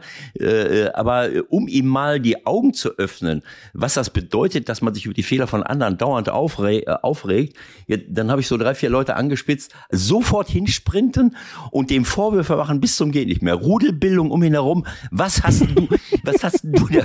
Verstehst du? Äh, genauso, genauso wie Ja. ich auch schon mal einem Rechtsaußen, der nie nach hinten gearbeitet hab, hat, äh, und gesagt hat, dann habe ich vorne keine Konzentration mehr. Und dann habe ich mal die Position gewechselt und gesagt, du spielst jetzt mal rechter Verteidiger und habe dem, äh, dem rechten Verteidiger, der musste dann rechts außen spielen, gesagt, wenn der Ball weg ist, bleibst du einfach vorne stehen. So wie das der Osterhase auch macht. Einfach vorne stehen bleiben.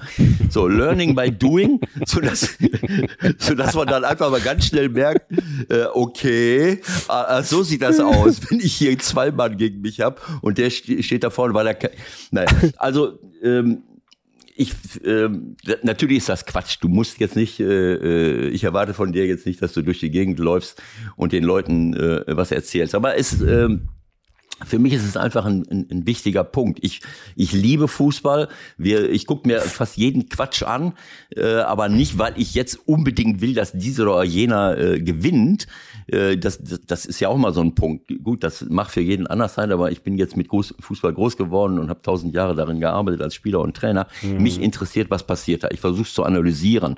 Äh, und ja. äh, dass ich das vielleicht. Aber wir haben einen anderen Blick auf das Spiel. Logisch. Das muss man auch mal feststellen. Klar. Das darf man. Ne, das ist auch ganz normal. Natürlich gefällt mir Fußball und ich interessiere mich ja. auch für Fußball, weil ich das auch seit meinem fünften Lebensjahr im, im, praktiziere, muss man ja, ja, ja sagen. Klar. Deswegen, aber ich habe ja eine andere Richtung eingeschlagen und ich kann mich einfach nicht mit dem Trainer vergleichen. Nein, das, das muss man auch in aller Deutlichkeit Ich habe dir ja gerade eben. Deswegen, äh, aber wir haben zum Beispiel auf unseren Lehrgang in, Herzogenaurach, um das kurz zum Ende zu bringen, äh, den, den äh, Manuel Baum als Trainer gehabt und der hat uns ganz viel auch über Taktik etc. erzählt. Der macht ja auch als Experte viel Taktikwissen äh, und das hat uns auch näher gebracht. Das war sehr, sehr, sehr, sehr gut. Ja, es werden natürlich auch viele Spiele analysiert. Äh, Michael in, mit äh, in seinem Sender Sky und wie auch immer, der Zone, überall sitzen ja Leute und analysieren Spiele. Und auch da, äh, klar, ich meine, ich kann jetzt nicht erwarten, dass jeder, äh, der ein Spiel kommentiert, das, äh, das auch wie ein Trainer sieht.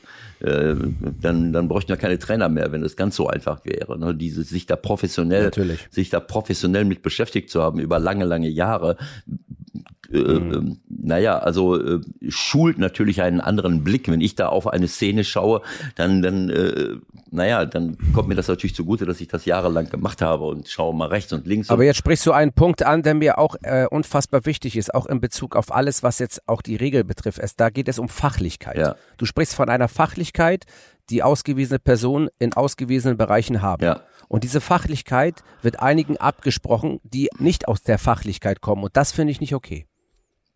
Ja, wie meinst du das jetzt genau? Sag mal konkreter. Das meine ich jetzt genau, dass jetzt zum Beispiel, wenn wir uns über Abseits unterhalten. Natürlich ist Abseits mittlerweile auch kompliziert geworden. Auch damit zusammenhängt, dass wir in den ersten vier Spieltagen so viele Situationen im Abseits hatten, äh, die wieder für Aufsehen gesorgt haben. Aber auch das Abseits wird im Regelwerk auseinandergenommen. Da gibt es Unterpunkte wie im Strafgesetzbuch. Da gibt es Unterpunkte und da gibt es eine Fachlichkeit und die Fachlichkeit bestimmt, was richtig oder falsch ist. Jetzt ab, weg vom Ermessen oder was im Fußball ja groß ist. Dasselbe gilt auch im Fußball als Trainer. Da gibt es eine Fachlichkeit, wie du es gerade beschrieben hast. Wenn da ein Experte ist, der vielleicht noch keinen Trainer schon hat, der vielleicht auch Fußball gespielt hat, aber trotzdem nicht so fachlich unterwegs sein kann wie ein voll ausgebildeter Trainer, dann kann ich mir doch immer nie einbilden, immer alles besser und alles richtig zu wissen, nur weil ich eine Meinung zu etwas habe. Und das sind die Dinge, die mich einfach stören. Das heißt nicht, dass ich alles richtig mache, aber ich muss ein bisschen Demut zeigen, wenn ich gewisse Sachen einfach von vornherein gar nicht weiß, aber behaupte sie zu wissen.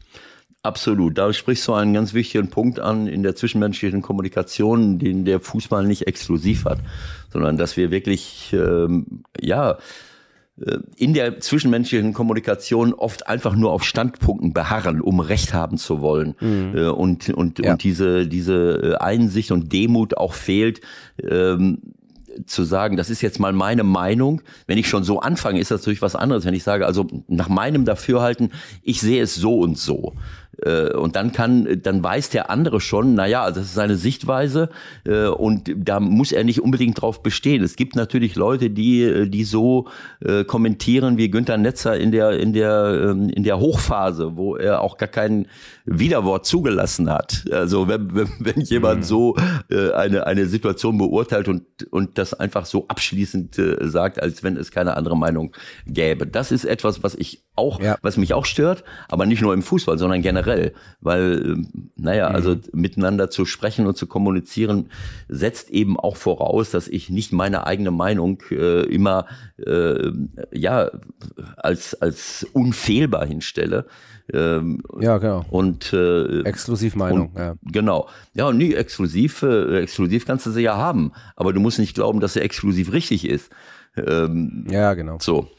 Also Okay. pass mal auf, Leute, vielleicht hört ihr mich auch. Ich habe hier, das ist eher ein Insider, fast Fehmarn-Netzqualität heute. Also dauernd ist hier irgendwie alles eingefroren. Ich höre euch abgehackt. Hallo, könnt ihr mich hören? Wir können dich sehr gut hören. Ja, ich hör, aber ich höre Ewald die ganze Zeit gut. Ist sehr gut. Und ich okay. nehme auch meine Spur alleine auf. Also Ja, wenn ja, ihr äh, technischen ja, Support braucht, macht euch keine Sorgen. Nein, das liegt, eher an, das liegt eher an meinem Betreiber hier, glaube ich. Egal. Also, alles gut, was du gesagt hast, kann man alles nachvollziehen. Wenn du aber jetzt nochmal das Thema Abseits zum Beispiel ansprichst, ja, ähm, und die Dinge, die da so gelaufen sind. Du bist ja der, du bist weg jetzt. glaube ich, Dich ich jetzt nicht deiner verstanden. Zunft, der äh, am offensten mit allen Dingen umgeht. Du hast ja jetzt bei LinkedIn, das kann man glaube ich ruhig nennen, jetzt auch nochmal dich explizit zu deinen Entscheidungen am Wochenende geäußert. Das heißt, Transparenz ist einfach Mhm. das Nonplusultra. Ja, wie sprecht ihr darüber? Ähm, was kann man da auch noch mal besser machen?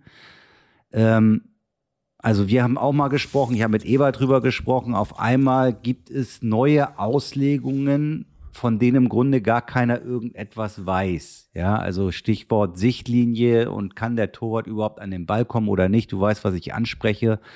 Äh, Wo siehst du Verbesserungspotenzial? Also das waren ja jetzt zwei Fragen. Einmal die Transparenz als solche und dann einmal die, ähm, die Regelauslegung beim Abseits in Sachen Sichtlinie etc. Ähm, zur Transparenz eine Sache muss ich vorwegstellen. Also Moment, Moment, Jeder- Moment, Patrick. Äh, Michael, wir, Bitte? wir geben den Ja? Plan auf, mit, äh, mit Patrick über Fußball zu reden, richtig?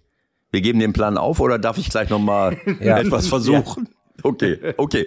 Du kannst das, du kannst das versuchen. Ihr kommt halt auch nicht weit, weil wir kommen ja auch manchmal vom Hundertstel ins Tausendstel, aber es ist ja auch nicht schlimm. Aber äh, ihr, ihr seid die beiden, die äh, sagen, was wir hier zu tun haben. Ich antworte nur. Ja, das wäre schön.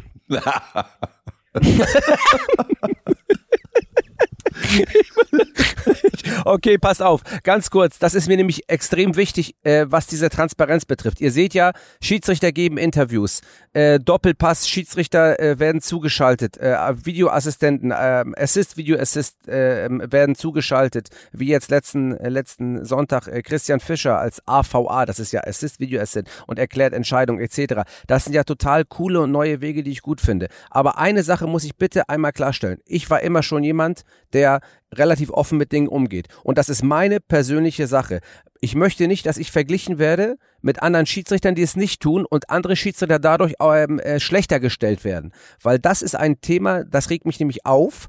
Ähm, ich bin jetzt aber versuche ruhig zu bleiben, dass wenn man dann andere Schiedsrichter angreift für Entscheidungen, für Entscheidungen, die sie getroffen haben und die sich dann nicht äußern. Das kann natürlich sich negativ auswirken, weil ich mich äußere, aber es geht auch nicht jeder Spieler ans Mikrofon, der Grütze gespielt hat äh, oder der vielleicht was sensationell gespielt hat und wird befragt oder sagt, ich möchte was sagen. Das ist jedem seine eigene Entscheidung, was zu sagen und was nicht zu sagen. Und man muss sich immer auf diesem Transparenz äh, Ding rumhacken ähm, und andere dafür schlecht machen, weil das finde ich nämlich ähm, äh, nicht okay äh, und auch nicht angemessen. Absolut. Ähm, und wir, wir machen ganz viel, Schiedsrichter äußern sich und auch, auch Schiedsrichter, die sich noch nie geäußert haben, äußern sich. Und wenn man äh, dem jetzt einfach, ähm, äh, wenn man erwartet, dass jetzt jeder Schiedsrichter jedes Wochenende eine Komplettanalyse seiner Persönlichkeit und seinen Entscheidungen abgibt, äh, ist man auch auf dem Holzweg. Manchmal ähm, äh, habe ich da Bock zu und manchmal mache ich das, weil tausend Nachfragen kommen und ich sage, okay, ich kann mit dem Thema offen umgehen und erkläre Entscheidungen, dann ist das alles kein Problem. Das kann man mal machen, aber man muss nicht erwarten, dass das jetzt jedes Wochenende passiert. Äh, nichtsdestotrotz bin ich jemand, Vertreter davon, ähm, zu sagen, was er gemacht hat, auch wenn es manchmal schlecht ist. Aber das bitte muss jeder für sich selber und darf auch jeder für sich selber entscheiden. Das hast du sehr gut gesagt und das ist auch ganz wichtig. Äh, Genauso sehe ich das auch. Also Dinge absolut zu stellen, das ist ja das Gleiche. Ne, Also der eine Schiedsrichter ist so, der andere so, der eine Spieler ist so, der äh, andere so. Und bei Trainern ist es genauso. Also etwas hochzurechnen, Ja. äh, Respekt vor Menschen beinhaltet, dass man auch die Unterschiedlichkeit äh, der Leute, die unterschiedliche ähm, Art und Weise, Dinge anzusprechen oder damit umzugehen, respektiert und, äh, und das nicht absolut stellt. Absolut in, in, in Ordnung. Ich habe ich hab, ich hab noch eine Frage aus der Community. Äh, Florian Kaiser würde gerne wissen, was bringt das ein Schiedsrichter, was bringt das ein, Schieds ein Schiedsrichter, äh, einen, einen Trainer vom Platz zu stellen, äh, Herrn Matarazzo, ja, und der geht dann auf die Tribüne, Ja. der geht dann auf die Tribüne und telefoniert von da vermutlich mit seinem Assistenten. Ein Spieler muss hingegen in die Kabine und kann natürlich keinen Einfluss mehr aufs Spiel nehmen. Äh, das kann ich dir nicht beantworten, weil ich bin zuständig für das, was auf dem Platz geschieht. Alle weiteren ähm, Dinge, die danach passieren, die sind in den äh, Bestimmungen vorgeschrieben und werden dann auch Sache der Sportgerichtsbarkeit etc. Ich weiß, dass wenn ein Trainer gesperrt ist danach, äh, glaube ich, so war es schon öfteren, dass er dann auch nicht auf die Tribüne darf, sondern irgendwie in, in einem Bereich außerhalb und auch Kontakt haben. Ich weiß gar nicht genau, wie es läuft, ähm, weil ich mich nicht mit allem auskennen kann, aber ich weiß, dass ähm, wenn ich ihn vom Platz stelle, dass er dann nicht mehr im Innenraum sein darf. Das ist das, was mir dann, äh, ähm, ja, aber wir wissen ja alle heutzutage und das darf man ja auch nicht verhehlen, äh, jeder hat ein iPad, da sind teilweise drei iPads auf der Bank. Normalerweise sind diese iPads und die Kommunikationssysteme dafür zuständig, um taktische Analysen zu machen. Aber das Erste, was sie tun, ist, sie überprüfen meine Entscheidung. Also äh, ne, von daher, äh, da brauchen wir gar nicht mit anfangen. Also das heißt mit anderen Worten, in dem Moment, wo du einem Trainer eine gelb, äh, gelb also eine gelb-rote oder eine rote Karte zeigst, äh, dann muss er einfach, äh, er muss den Innenraum nicht verlassen, verlassen. Das, das gehört ja zu deiner,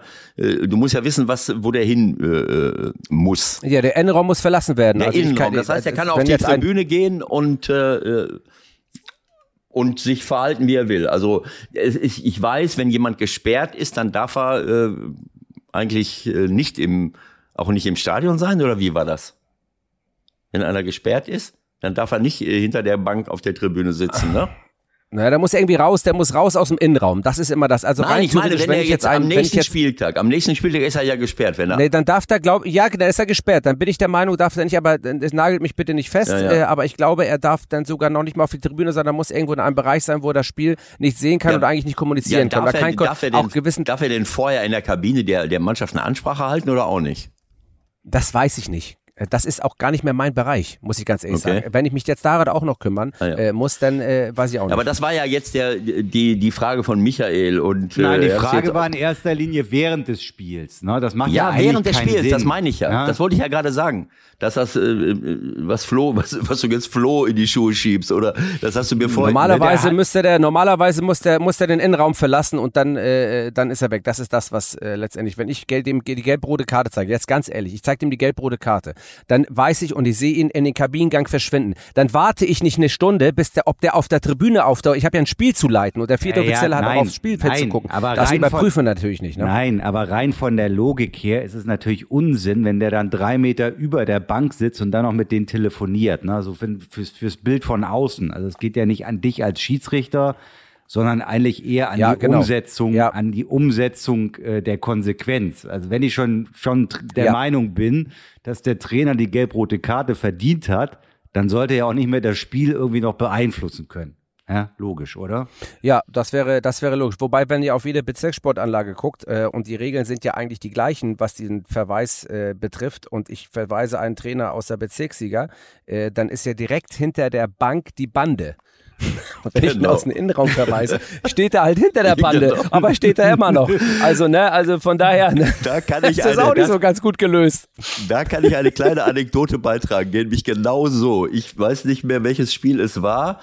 Ähm, ich bin bei Hansa Rostock Trainer und das war noch nicht das neue, sondern das alte äh, äh, Ostseestadion und äh, mit Laufbahn drumherum und äh, ähm, hinter meiner Bank direkt eine Barriere hinter der Bank. Und irgendwann mal äh, ach nee Moment. Ach das war das war das letzte Spiel gegen Karlsruher SC Genau, das war dieses Ding, wo der Dardenne mich in Mönchengladbach äh, vom äh, mir eine rote Karte gibt. Da gab es so eine Verhandlung, diese ganze Geschichte damals haben wir ja schon mal äh, aufgearbeitet. Mhm. Und da war ich im letzten Saisonspiel gegen Karlsruher SC gesperrt aber ich stand hinter der Bank, mhm. hinter der. Das ist nicht dein Ernst. ich stand hinter der Barriere. Also ich, ich bin nicht während des Spiels dahin geschickt worden, sondern ich war, ich durfte nicht auf die Asche, auf die Laufbahn. Und, und, und, du hast so einen Hut aufgehabt und eine Sonnenbrille, ne? Nee, gar nicht. Ich habe einfach von hinten gecoacht, einen Meter hinter der Bank. Ja, das wird heute nicht mehr so naja. stattfinden. Naja gut, aber ähm, ist ja berechtigt. Also ich, wir wollen es jetzt nicht äh, zu sehr ausdehnen, aber es ist natürlich klar, du, du, du schickst ihn runter. Das ist so wie, äh, du nimmst dem kleinen äh, irgendjemandem das Spielzeug weg, aber dann kriegt er auf der Tribüne ein anderes. Also Du schickst ihn runter, gut, das ist dann vielleicht Geldstrafe nächstes Mal äh, gesperrt, klar. Ja. Aber in dem Spiel selber. Ja, das mag sein. Für mich ist in dem Moment wichtig, der befindet sich nicht mehr auf der Bank, der verlässt in dem Moment den Innenraum. Was danach passiert, das ist nicht mehr meine Sache.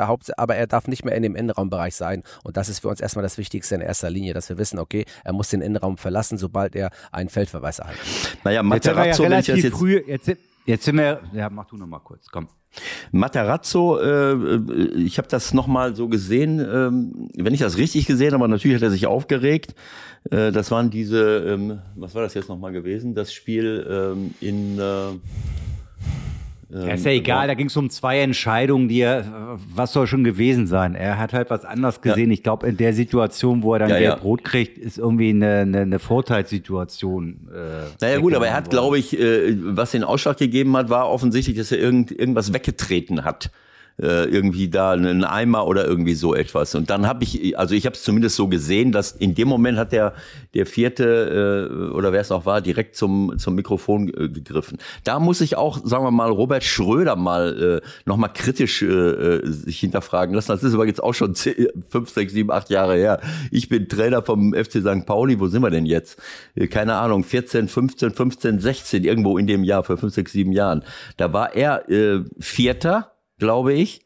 Und äh, der Trainer von, äh, ich weiß gar nicht, Lettieri oder so von Duisburg, äh, wir haben irgendwie einen, einen Elfmeter gekriegt, der sehr fragwürdig war. Und dann hat er mit der flachen Hand, hat sich umgedreht, mit der flachen Hand auf den, auf den Sitz geschlagen von seiner Trainerkabine. Und Robert greift äh, hat sofort ihn angesperrt und dann ist er auf die Tribüne geschickt worden. Also das fand ich. Äh, mittlerweile hat er sich äh, wirklich äh, zigmal dafür äh, rehabilitiert. Aber das fand ich damals komisch. Also da habe ich gesagt, was soll das? Also ich meine, ich muss vielleicht doch mal als hast Trainer du aber auch nicht alles, vielleicht hast du aber auch nicht alles mitbekommen. Ne? Nee, ich stand, ich stand überall, wo ich nicht dabei war und nichts daneben. beurteilen kann. Ne? Was? Ich lasse ich lass euch mal in euren alten Kamellen schwelgen, überall, wo ich nicht dabei war. Kannst äh, du äh, nichts äh, zu sagen? Kannst du nicht da was ich hab, zu sagen? Ich, hab, ich hatte dich auch gar nicht eingeladen, dazu was zu sagen. Du Hör kannst einfach zu. Mal, du hast, kannst du hast so gesagt, du hörst sagen. zu. Kannst, genau. Jetzt sag lieber mal, was hat sich denn in dieser jungen Saison im äh, Verhältnis zu Trainern und Spielern äh, getan? Ist schon was passiert? Also ich muss ganz ehrlich sagen, dass das grundsätzlich ich jemand bin, der mit äh, Trainern und Spielern ja gut auskommt und ich, äh, ich nicht unbedingt merke, dass sich was verändert hat. Es sind viele neue Trainer auf neuen Positionen da, die ich erst auch kennengelernt habe. Ich war vierter Offizieller bei Wolfsburg gegen Schalke, dann war ich vierter Offizieller im Supercup mit Nagelsmann und mit Tedesco. Ähm, alles ja auch sehr, ähm, sehr Trainer, sehr impulsive, teils impulsive Trainer, jetzt bei Wolfsburg nicht. Mit dem Nico Kovac kenne ich auch schon lange, da habe ich ein, ein, sehr gutes Verhältnis. Äh, also das sind alles Dinge, die mir jetzt nicht aufgefallen sind. Ich habe aber grundsätzlich das Gefühl, und ich weiß nicht, woran es liegt, dass die ersten vier Spieltage sowas von unruhig sind und dass so viel, ähm, so viel, äh, so eine Unruhe ist, die ich sonst in den ersten Spieltagen noch nicht erlebt habe. Es ist schon so, als ob es, als ob wir gefühlt am 33. Spieltag werden und äh, es geht um Existenzen und alle knallen durch.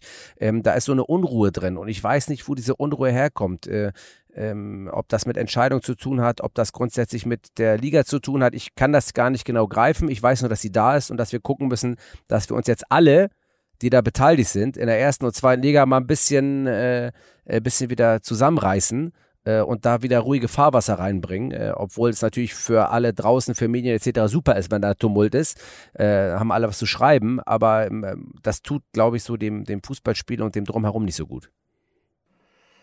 Ja, es ist ist eine, eine interessante Beobachtung. Das habe ich so aus der Entfernung nicht so äh, nicht so wahrgenommen, weil ich natürlich auch im Moment nicht jedes Spiel und jede jede Konferenz ähm, gleich verfolgen kann, weil ich auch ein paar andere Dinge noch zu tun habe. Was mir noch aufgefallen war, war jetzt so eine Reaktion von Nagelsmann. Wir haben noch gar nicht darüber gesprochen, wollte ich mit Michael gleich auch noch machen über über Bayern München, Borussia Mönchengladbach. Ähm, auf jeden Fall gab es da eine Szene, er hat sich sehr aufgeregt, auch nach dem Spiel, hat, äh, auch während des Spiels hat man gesehen, dass er on fire war. Lange haben sie zurückgelegen, dann haben sie irgendwo einen, Ausgleich erzielt, aber er war insgesamt nicht einverstanden, weder mit der Spielweise von Borussia noch mit der, mit der Schiedsrichter, ähm, äh, mit der Schiedsrichterleistung. Und äh, irgendwann mal tauchte er, ich weiß nicht, ob es der vierte war, ob es der Assistent war, und hat ihm so auf diese, auf diese ja, auf das Mikrofon ge gedeutet. Ich weiß nicht, ob er sogar drauf getippt hat. Ich weiß nicht, ob du die Szene gesehen hast, Patrick. Na, er hat eine Aussage getätigt, die er selber auch im Kicker gesagt hat. Das ist ja äh, öffentlich bekannt, dass er eben gesagt hätte, irgendwie, ob das äh, Headset noch funktionieren würde. Genau so, das habe ich also auch. So eine despektierliche Aussage genau. gegenüber des vierten Offiziellen. Genau so. Das habe ich dann auch irgendwann gehört. Ich habe spontan gelacht, muss ich sagen, weil äh, das, äh, ich, das finde ich schon kreativ. Es ist mir auf jeden Fall lieber, als wenn ich jetzt so irgendwie ausraste und die Leute beschimpfe und, und mit manche Leute haben ja einen Gesichtsausdruck äh, die, mhm. was man dann nicht so gerne selber nochmal sehen möchte. Und er, er wirkte sehr entspannt, aber auch sehr sarkastisch so. Ne? Also ich hab, man konnte das ja in dem Moment nicht äh, hören, was er gesagt hat. Aber gut, muss auch nicht sein. Aber Nein, aber man sieht es zum Beispiel auch, um da, um da einzuhaken. Jetzt, ich sage ja vier Spieltage, fünf Spieltage, und ich habe jetzt keinen statistischen Wert zu den letzten Serien, auch äh, mit Beginn für gelbe Karte gegen Trainer, aber es gab schon relativ viele. Also ich habe jetzt auch, ich musste ja auch den Glasner verwarnen, äh, Nagelsmann wurde verwarnt, äh, ich glaube, der Matarazzo, Matarazzo wurde verwarnt. Äh, und, und ich weiß nicht, ob noch welche Trainer verwarnt wurden oder zumindest ermahnt worden oder die Bank in Duisburg war ich äh, in der dritten Liga, da habe ich den Co-Trainer ermahnt, der ist völlig ausgeflippt. Ich weiß gar nicht, was los ist gerade. Also das meine ich wirklich im Ernst. Ich ja, weiß ja. nicht, was los mhm. Aber Zu welchem ist Zeitpunkt war das bei Glasner gestern? Also was war, was war da das Problem? Ja, das war ganz zum Ende. Das war, im, äh, das war, ähm, das war nach irgendeiner Freischussentscheidung. Also ich habe äh, als nach dem Strafschluss habe ich noch eine Freischussentscheidung gegen Frankfurt getroffen und da bin ich dann auch mal äh, äh, nicht selbstkritisch. Völlig klare Freischussentscheidung und er hat sich halt aufgeregt. Er hat das Spielfeld betreten, mit, hat halt der vierte Offiziell hat mich darauf hingewiesen, hat gesagt, jetzt geht's nicht mehr. Wobei Glasner ja eigentlich ein relativ ruhiger Vertreter ist. Und deswegen wundert mich das. Natürlich Klar waren zwei Spieltage vorher, wo ähm, äh, Eintracht Frankfurt äh, mit dem Videoassistenten gehadert hat. Äh, nichtsdestotrotz äh, muss ich dann halt diese Grenze, die es dann gibt, äh, die muss ich halt wahren. Und ähm, ich, ich, schätze den Herrn Glasner sehr als, als Trainer. Ähm, ähm ist, ist, ist auch ein feiner, feiner Mensch. Ähm, aber trotzdem, man sieht, irgendwie ist Aufregung drin. Auf jeden Fall gefällt mir die Art und Weise, wie du gelbe Karten verteilst. Ne? Also in meiner äh, aktiven Zeit als Spieler und als Trainer gab es ganz andere. Schiedsrichter war natürlich auch eine andere Welt. Es gab Schiedsrichter, die völlig unnahbar waren und, und gar kein, äh, kein Wort reden wollten. Andere haben äh, eine gelbe Karte äh, dir vor der Nase in die Höhe gerissen, als wenn es keinen Morgen mehr gäbe. als wenn sie dir lieber mit, mit einem Baseballschläger vor die, vor die Nase hauen wollten. Und du machst das so, und du machst das so, wie, wie ich das auch äh, bei, bei vielen englischen Schiedsrichtern liebe. Ja, genau. So, ja. ne, also in der, in der Premier League, wo, wo du dann denkst, ach, das hat ihm jetzt nicht gefallen, jetzt erklärt er ihm nochmal, was los ist. Ne? Du gehst auch zum Glasner, du verwickelst ihn in ein Gespräch, du erklärst ihm ganz ruhig und dann denke ich, naja, er wird, äh, das ist ja alles sehr sozialverträglich und dann zeigst du, hier, holst du ganz ruhig am Ende nochmal die gelbe Karte raus, äh, äh, hältst sie hoch und das finde ich sehr respektvoll und schön, nimmt die Schärfe raus, als wenn man jetzt raussprintet, verstehst du? Mhm. Haut habe ich auch eine Zeit lang gemacht. Ja. Sascha Thiel hat immer zu mir gesagt, äh, ob äh, die Leute noch Knight Rider kennen, weil ich mit so einem, wie ist der Knight Rider, hat ja immer so ein, so unten kennt ihr von Knight Rider dieses, diesen roten, njau, ja, njau, genau. dass ich immer voll fokussiert nach draußen gucke, bis da einer Theater macht, dann sprinte ich da raus. Die Zeit ist längst vorbei. Ja. Aber weil ich, ich bin wirklich ein Schiedsrichter und das, das ist wirklich, das, das weiß man mittlerweile auch. Ich bin wirklich einer, mit dem man echt reden kann, aber ich bin, weil es ist Zuckerbrot und Peitsche. Ja. Bis zu einem gewissen Grad Klar. ist es okay. Und danach geht's los. Ich habe vier unsportlichkeitsgelbe Karten gegen Eintracht Frankfurt gehabt. Ja. Obwohl man denkt, der Ittrich, warum macht er das? Ich bin der Schiedsrichter mit den meisten unsportlichkeitsgelben Karten in der Bundesliga. Ja. Obwohl ich ein nahbarer Schiedsrichter bin. Weil ich mir gewisse Sachen, ich finde, gewisse Sachen gehen nicht. Vorm Ball stellen, Anlaufen vom Schiedsrichter mit zehn Mann, Zeitspiel, all die Sachen sanktioniere ich und sanktionieren auch andere Schiedsrichter äh, äh auch in dieser Saison relativ konsequent, was ich gut finde. Und ich möchte, dass das irgendwann aufhört, weil das gehört für mich nicht zum Fußballspiel dazu. Das finde ich absolut, äh, absolut in Ordnung. Und, äh, und diese, du setzt ja Standards. So wie ich als Trainer Standards setze, in jedem Training, auch im Spiel, welche Verhaltensweisen ich äh, durchwinke oder wenn, oder ob ich eingreife, äh, Abwehrverhalten oder Protestverhalten von meinen Spielern, so setzt du auch Standards als, als, äh, als äh, Schiedsrichter. In dem Moment, wo du Sachen siehst und ahndest sie nicht oder äh, gehst nicht drauf ein, setzt du den Standard da, das ist mir jetzt heute egal, das ist, äh, äh das ist jetzt nicht so wichtig. Mhm. Und diese Unsportlichkeiten, das ist, das ist auch etwas, was mich eklatant, äh, eklatant stört und äh, äh, das ist genau richtig. Das, damit will ich auch niemand, niemand anderem zu nahe treten. Das ist, jeder macht das mhm. auf, äh, auf seine Art und Weise, aber man muss halt wissen, dass die Art und Weise, äh, wie man sich verhält, auch, äh, auch Folgen hat, auch für mhm. das, äh, Total. für das Spiel. Und da ist es halt auch nur wichtig, äh, dass es einheitlich ist, ne? so, damit es nachvollziehbar ist, was natürlich immer in einem Ermessensbereich, wo wir uns im Fußball befinden, immer nicht ganz einfach ist und äh, das ist auch das, was halt dann auch, das wäre jetzt der nächste große Punkt, aber ich weiß nicht, ob wir den aufmachen müssen, einfach auch nicht gesehen wird, aber gut. Naja, ich, ich finde, das, ich finde das, ich finde, das war ein, ein nahezu wunderbares Schlusswort, aber ich kann dich natürlich nicht aus dieser Nummer hier rauslassen, das wird draußen keiner verstehen, wenn wir schon mit einem Schiedsrichter mhm. reden muss ja. VAR leider zumindest noch mal eine Minute kurz behandelt werden. Ja, du hast ja nun gestern auch wieder zwei Situationen ja, okay. gehabt. Einmal ja, einmal nein. Was hast du da für ein Gefühl? Wie, wie fühlst du mit, diesem, mit dieser Nummer sich mittlerweile? Äh, man hat ja. Äh, ja, also das, ich fühle mich mit das, dieser Nummer wohler als früher. Das, das ist ja letztendlich auch der Punkt, was du sagst. Die Aufgeregtheit der ersten vier Spieltage hat ganz eindeutig, natürlich auch wieder mit Ja, Nein, vielleicht, das nehme ich zurück, das nicht, äh, ja, so wie es ist. Mhm. Hm. Ja, also man darf eine Sache nicht vergessen. Es gibt Entscheidungen grundsätzlich, die werden in dem Moment getroffen, da sagen alle, oh, die sind falsch. Und dann werden sie im Nachhinein auch als falsch dargestellt ähm, ähm, von der sportlichen Leitung äh, oder werden als richtig dargestellt, wie auch immer. Also ich nehme jetzt mal einfach das Beispiel, es gibt eine Entscheidung, die wird auf dem Platz so getroffen ähm, und im Nachhinein wird aber gesagt, ähm, und das wird ja nicht immer alles nach außen kommuniziert, okay, eigentlich ist diese Entscheidung auf dem Platz nicht so richtig getroffen worden. So, und dann eine Woche später wird diese Entscheidung so getroffen, wie sie kommuniziert wird aber alle Leute denken, ey, warum ist das denn passiert? Der hat doch da gar nicht so gepfiffen. Und das sorgt natürlich auch dafür, ähm, dass man denkt, da wird mit zweierlei Maß gemessen. Und ähm, das ist auch so, ein, auch so ein Punkt. Und ich kann euch wirklich eins versichern. Wir arbeiten jedes Wochenende und in der Woche mit, mit, mit Online-Stützpunkten, die wir haben, daran, das so einheitlich wie möglich zu machen. Aber es wird dieses, dieses Ermessen, das immer noch da ist in gewissen Situationen, wird uns nie es wird uns nie gelingen, alles einheitlich zu machen. Und wie gesagt, es ist schwierig, dass ich kann, ich, ich möchte gar nicht auf einzelne Situationen von Schiedsrichtern eingehen, weil ich das nicht mache, weil es auch nicht meine Aufgabe ist, als aktiver Schiedsrichter andere Schiedsrichter aus, aus der Bundesliga oder zweiten Liga äh, Situationen zu beurteilen, weil das, das würde ich auch nicht wollen, dass das andere über mich tun in der Öffentlichkeit. Ähm, aus diesem Grund müssen wir da gucken, wie wir da zurechtkommen. Aber ich weiß, dass dieses Thema VAR und Eingriffsschwelle und äh, wann geht er raus, wann geht er nicht raus, ein Thema ist, das wir behandeln und das wir natürlich auf, dem, auf der höchsten Agenda haben, damit das funktioniert. Ich Wunderbar. Glaube, das, Entscheid das Entscheidende ist doch diese Formulierung klar und offensichtlich falsch. Darüber reden wir im Grunde auch jede Ausgabe hier. Da muss doch irgendwie was anderes her.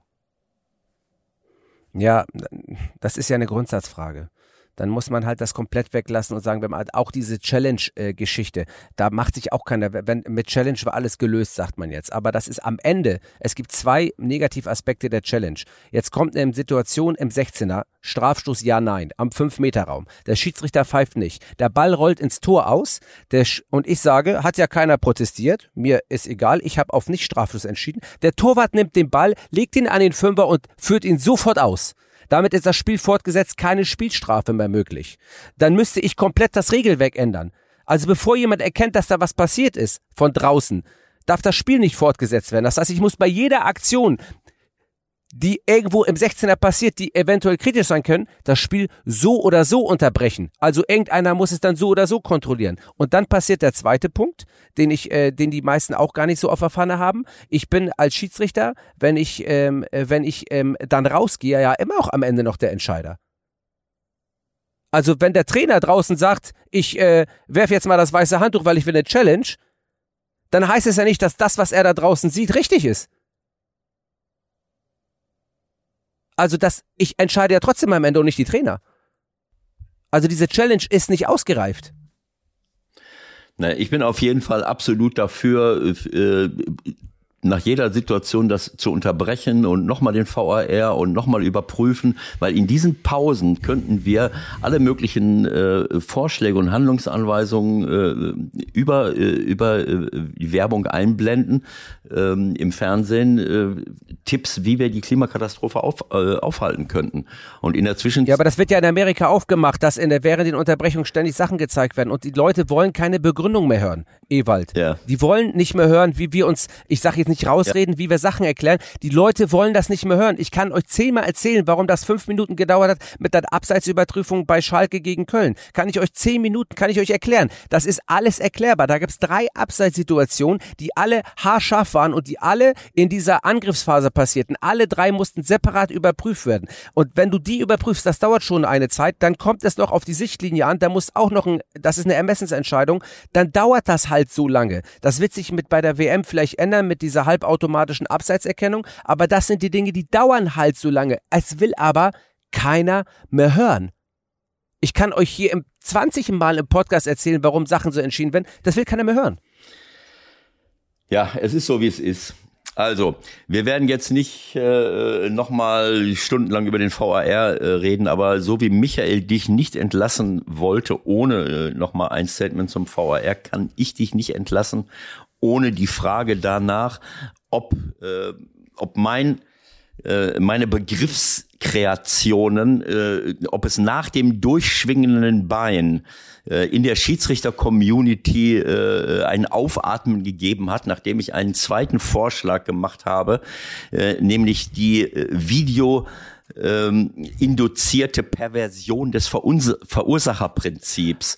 Ob das in der in, ja, richtig. ob das in der Schiedsrichter-Community zu, zu einem Umdenken geführt hat, diese videoinduzierte Perversion des Verursacherprinzips, wenn jemand den Ball wegschießt, aufs Tor schießt oder einen Pass spielt und das an Dazu. Und anschließend, anschließend bin ich der Verursacher eines Fouls, weil der andere ein halbes Jahr zu spät gekommen ist und mein Bein ihn irgendwie trifft oder der Fuß.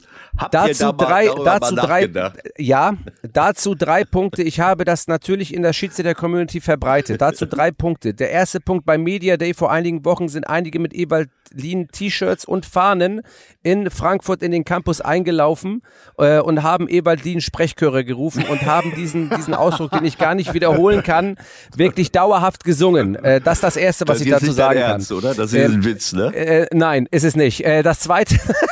Das zweite, das zweite, ähm, es ist ein Thema und es wird behandelt, auch auf, äh, auf, auf Stützpunkten, auf Lehrgängen wird es behandelt, ähm, und dort äh, ist es immer ein Thema. Und als drittes kann ich dir sagen, dass ich ein genau so einen Punkt in, beim Bremen-Spiel hatte. Da ist nämlich der äh, Werderaner Spieler mit einer Grätsche und hat den Ball sowas von sensationell weggegrätscht und Mario Götze stand ihm im Weg und der hat danach den Götze getroffen. Ja, aber das war, ich hab's vor Augen.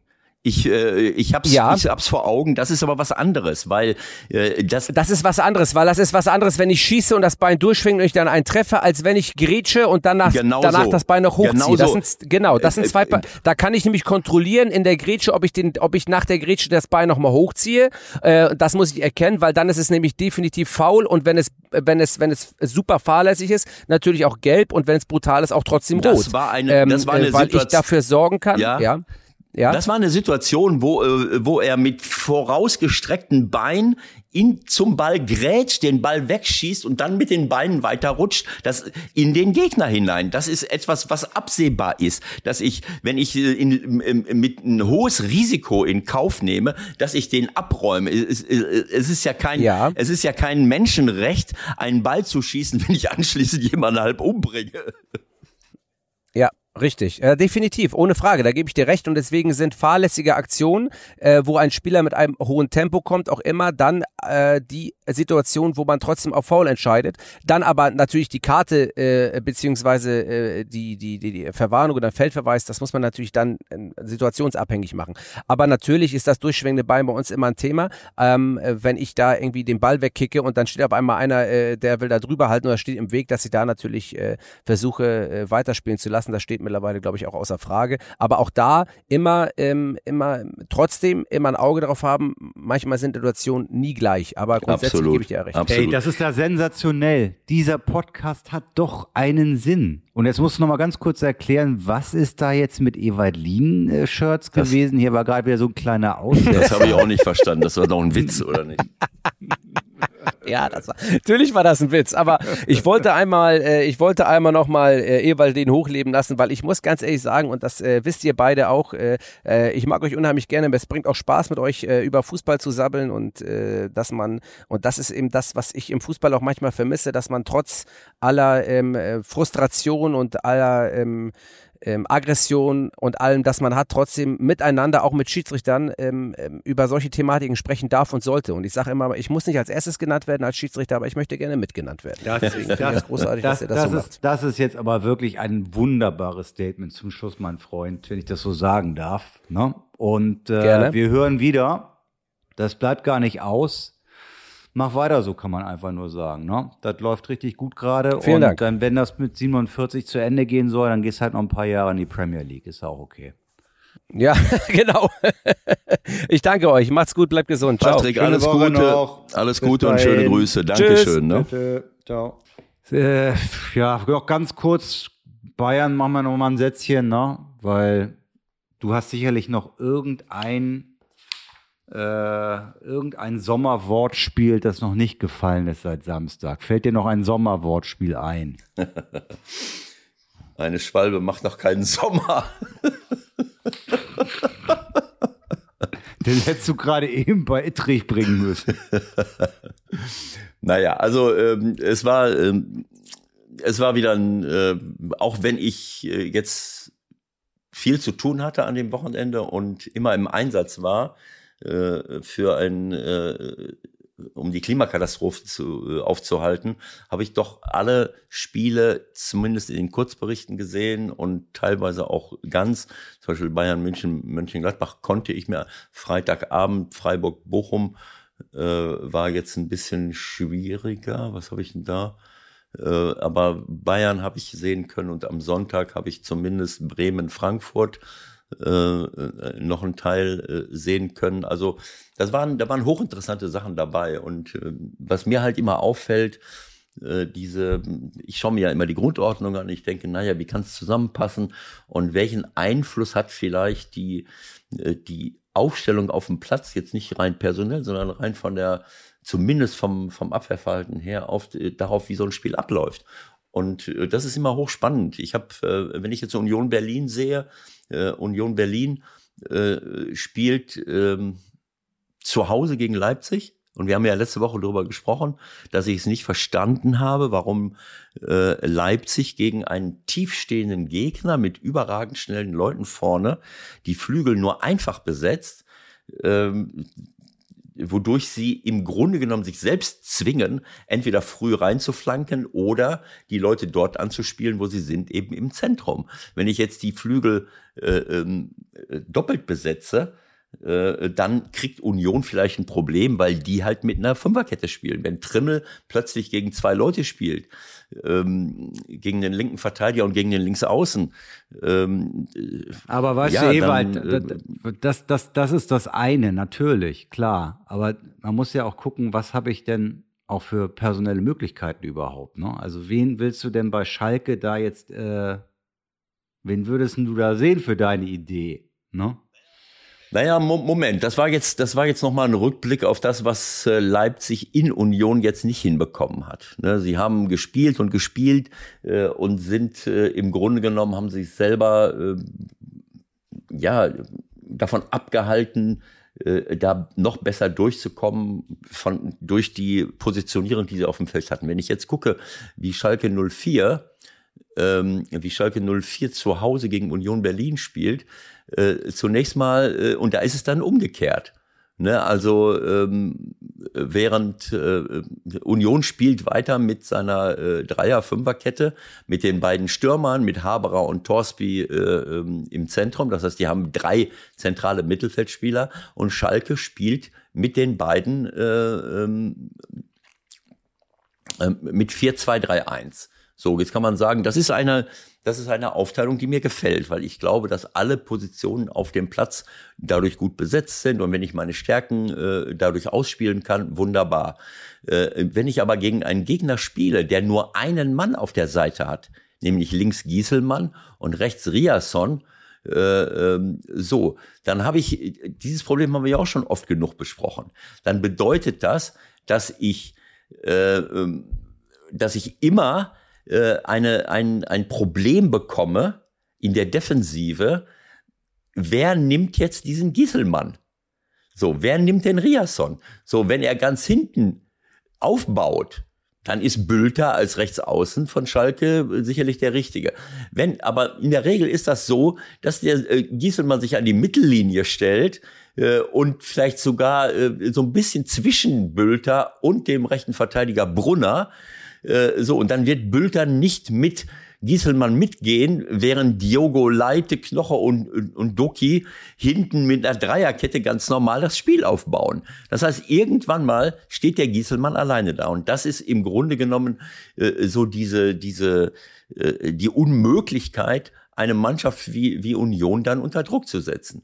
Äh, abgesehen davon frage ich mich, was habe ich für eine Spielidee als Schalke 04? Ich steige auf, bin in der zweiten Liga, in der Rückrunde das Maß aller Dinge, hab vorne Leute, die im 16er richtig gut sind. Terodde ist ein absoluter Top-Torjäger, wenn er in einer Mannschaft spielt, der zig, die zig Torchancen produziert. Drexler genauso, hat seine Stärke nach vorne, Bülter auch.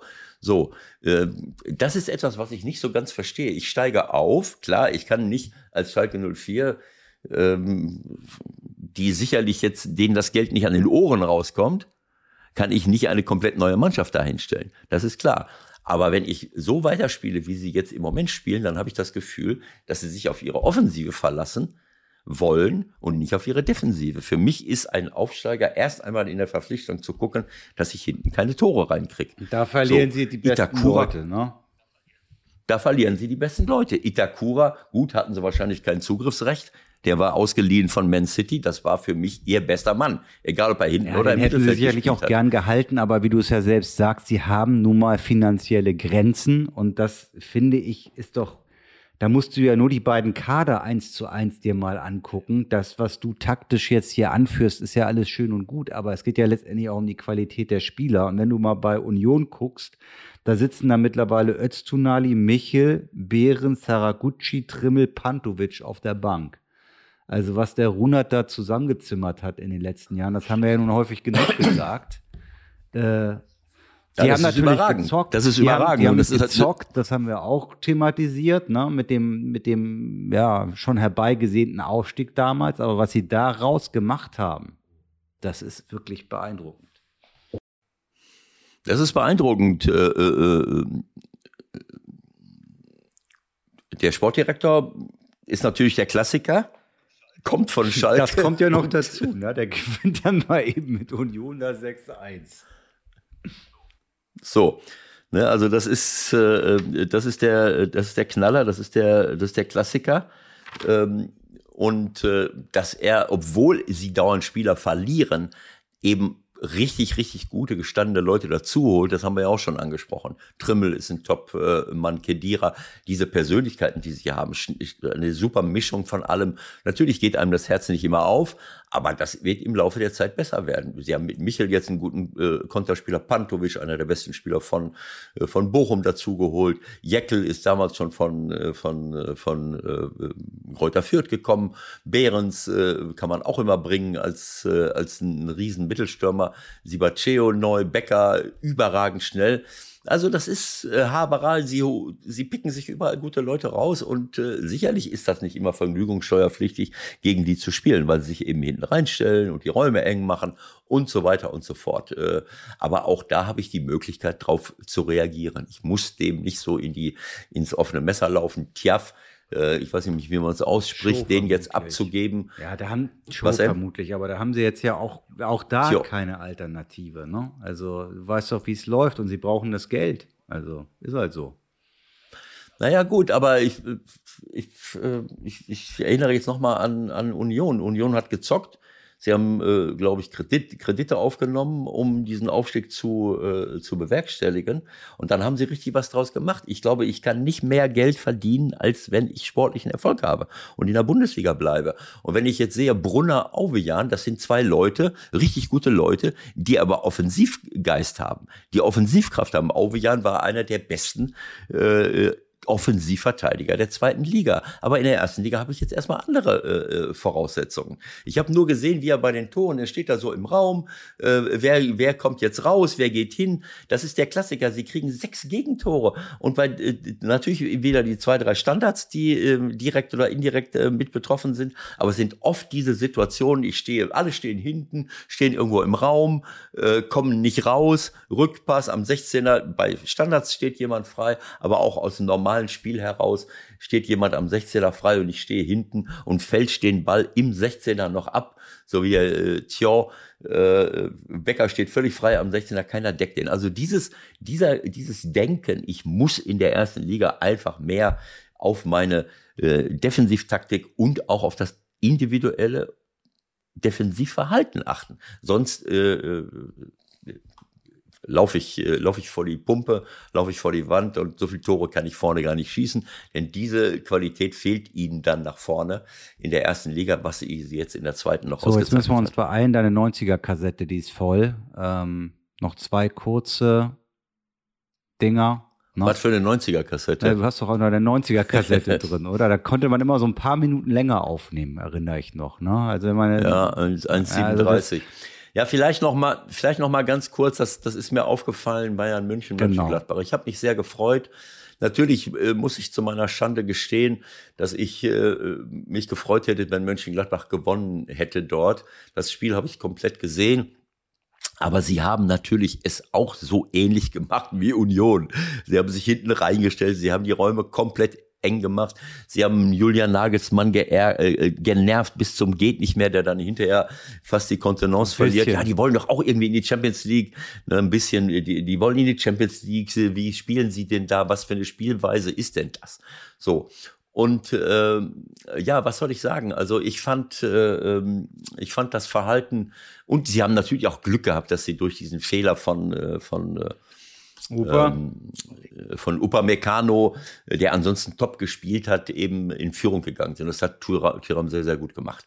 So, ähm, jetzt ähm, muss ich sagen, dass äh, Bayern München sicherlich gut gespielt hat, aber was ich da nicht verstanden habe, ähm, es, und es ist völlig klar, Weltklasse-Leistung von, von Sommer, wobei sie ihn natürlich auch warm geschossen haben. Das darf man nicht vergessen. Er hat zwei, drei Eins gegen eins Situationen gehabt. Das war super klasse, wie er den Winkel verkürzt hat. Aber es gab auch andere Schüsse, die musste er auch halten. Er, äh, es waren halt äh, jetzt nicht so viele unhaltbare Schüsse aus der Entfernung dabei. Die hat er gehalten und die musste er halten. Natürlich kann ihm auch der Ball mal wegspringen und er kann mal einen Fehler machen. Hat er nicht. Also war eine Weltklasse-Leistung. Aber was ich dann nicht verstanden habe, war, wie, wie Daniel Farke die top eingestellte Mannschaft in der 77. Minute äh, durch einen Wechsel komplett durcheinander bringt. Er nimmt Neuhaus raus. Sie haben im Mittelfeld drei gegen drei, was ja für bei, gegen Bayern München super wichtig ist. Kramer, Kone, Neuhaus. Kone äh, äh, hat er später noch rausgenommen, aber Kramer, Kone, Neuhaus, die haben das so eng gemacht und hatten Gleichzahl, so dass sie immer irgendwo sind die Bayern immer äh, ähm, hängen geblieben mit ihren Angriffen und wenn sie nicht hängen geblieben sind, dann hat Sommer das Ding rausgeholt. So was macht er? Er nimmt Neuhaus raus und bringt eine Viertelstunde vor Schluss Friedrich dann habe ich so gedacht, okay, Friedrich hat bei Union auch schon mal im defensiven Mittelfeld gespielt. Denn ich meine, Müller, Kimmich, Sabitzer, auch Sané, der oft nach innen zieht, äh, Musiala, der, äh, der reingekommen war, für Sabitzer noch einer, der im Zentrum äh, rumturnt. Äh, so, das heißt, plötzlich steht Kone und Allein. Kramer alleine das vor heißt, der Abwehr. Das, was so der Laie auch denken würde, ich bringe einen zusätzlichen Innenverteidiger um das Ergebnis abzusichern, geht aus ja. Trainersicht eher in die Hose. Das, ich habe sofort gesagt, warum macht er das? Ich meine, wer spielt denn vorne drin? Manet. Manet äh, äh ist, äh, Moment, wann ist Manet? War schon raus. Gnabry. war vorne drin. Gnabry ist auch unverdächtig, als Mittelstürmer immer vorne rumzulaufen. So, das heißt, ich habe schon zwei Innenverteidiger, die es gut gemacht haben. Elvedi Itakura, der Itakura, der hat eine Weltklasse Rettungsaktion gemacht. Erst blockiert er den Schuss, dann dreht er sich, steht nochmal halb auf und blockiert den zweiten auch noch. Das war einfach klasse. So, was hat das, was hat das bedeutet? Dann stehen plötzlich drei Mann hinten gegen einen, wenn überhaupt. Das heißt, das, was die Bayern auszeichnet, was die Top-Mannschaften heutzutage auszeichnet, ist doch im Mittelfeld zu spielen und sich kombinativ, also durch Kombination vorne rein zu bewegen. So und ich habe sofort habe ich so ein Ding im Bauch gekriegt. Ich hab, das kann doch jetzt nicht sein. Was soll das? Und und sofort kippt das Spiel. Sie sind weitergekommen und das das war folgerichtig, dass da ein Tor fällt, weil das war genau so eine Situation. Die stehen hinten mit drei Mann im eigenen 16er. Irgendeiner spielt einen Rückpass auf Sané, der am äh, der am 16er völlig frei steht, ohne dass irgendeiner in der Nähe war, was vorher fast nie vorgekommen. Was aber ja eigentlich Und trotzdem auch nichts damit zu tun hat, du hast drei Innenverteidiger hast oder zwei, ne?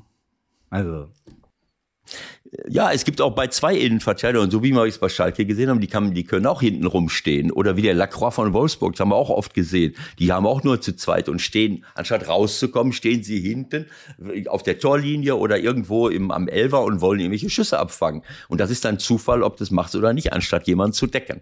Äh, natürlich kann ich auch sagen, äh, warum stellt sich der äh, Friedrich äh, hinten rein? Warum kommt der nicht zum 16er? Aber es ist eben so, wenn ich einen Innenverteidiger einwechsel und sage ihm, du sollst in der Dreierkette spielen, dann stehen die halt eher hinten. Also für mich äh, taktisch sehr, sehr unglücklich. Und äh, dann kommt Julian Nagelsmann. Für mich war klar, Bayern gewinnt das Spiel. Dann kommt Julian Nagelsmann. Zwei hervorragende Trainer. Erst macht Daniel Farke für mich den, den taktischen Fehler, diese Dreierkette zu machen. Und dann hilft Julian Nagelsmann, Borussia Mönchengladbach, mit der Einwechslung von den Lichten. Das war eine super Schachzug für Borussia Mönchengladbach, weil dann passt es wieder. Wahrscheinlich hat der Julian, äh, so, was macht er? Er nimmt Sané raus, einen aus dem Mittelfeld. Ich weiß jetzt nicht mehr, wer jetzt nach links oder, oder wo gegangen ist. Wahrscheinlich Musiala oder, oder, oder, oder was auch immer. Und stellt vorne einen rein. So dass es dann wieder eher passt. So. Vielleicht hat Julian gesagt, naja, wenn die schon drei Innenverteidiger hinstellen, ist doch auch nicht fair, wenn wir da überhaupt keine Stürmer gegenstellen. Stürmer So. de Licht. Bringt de Licht, Stürmer de Licht.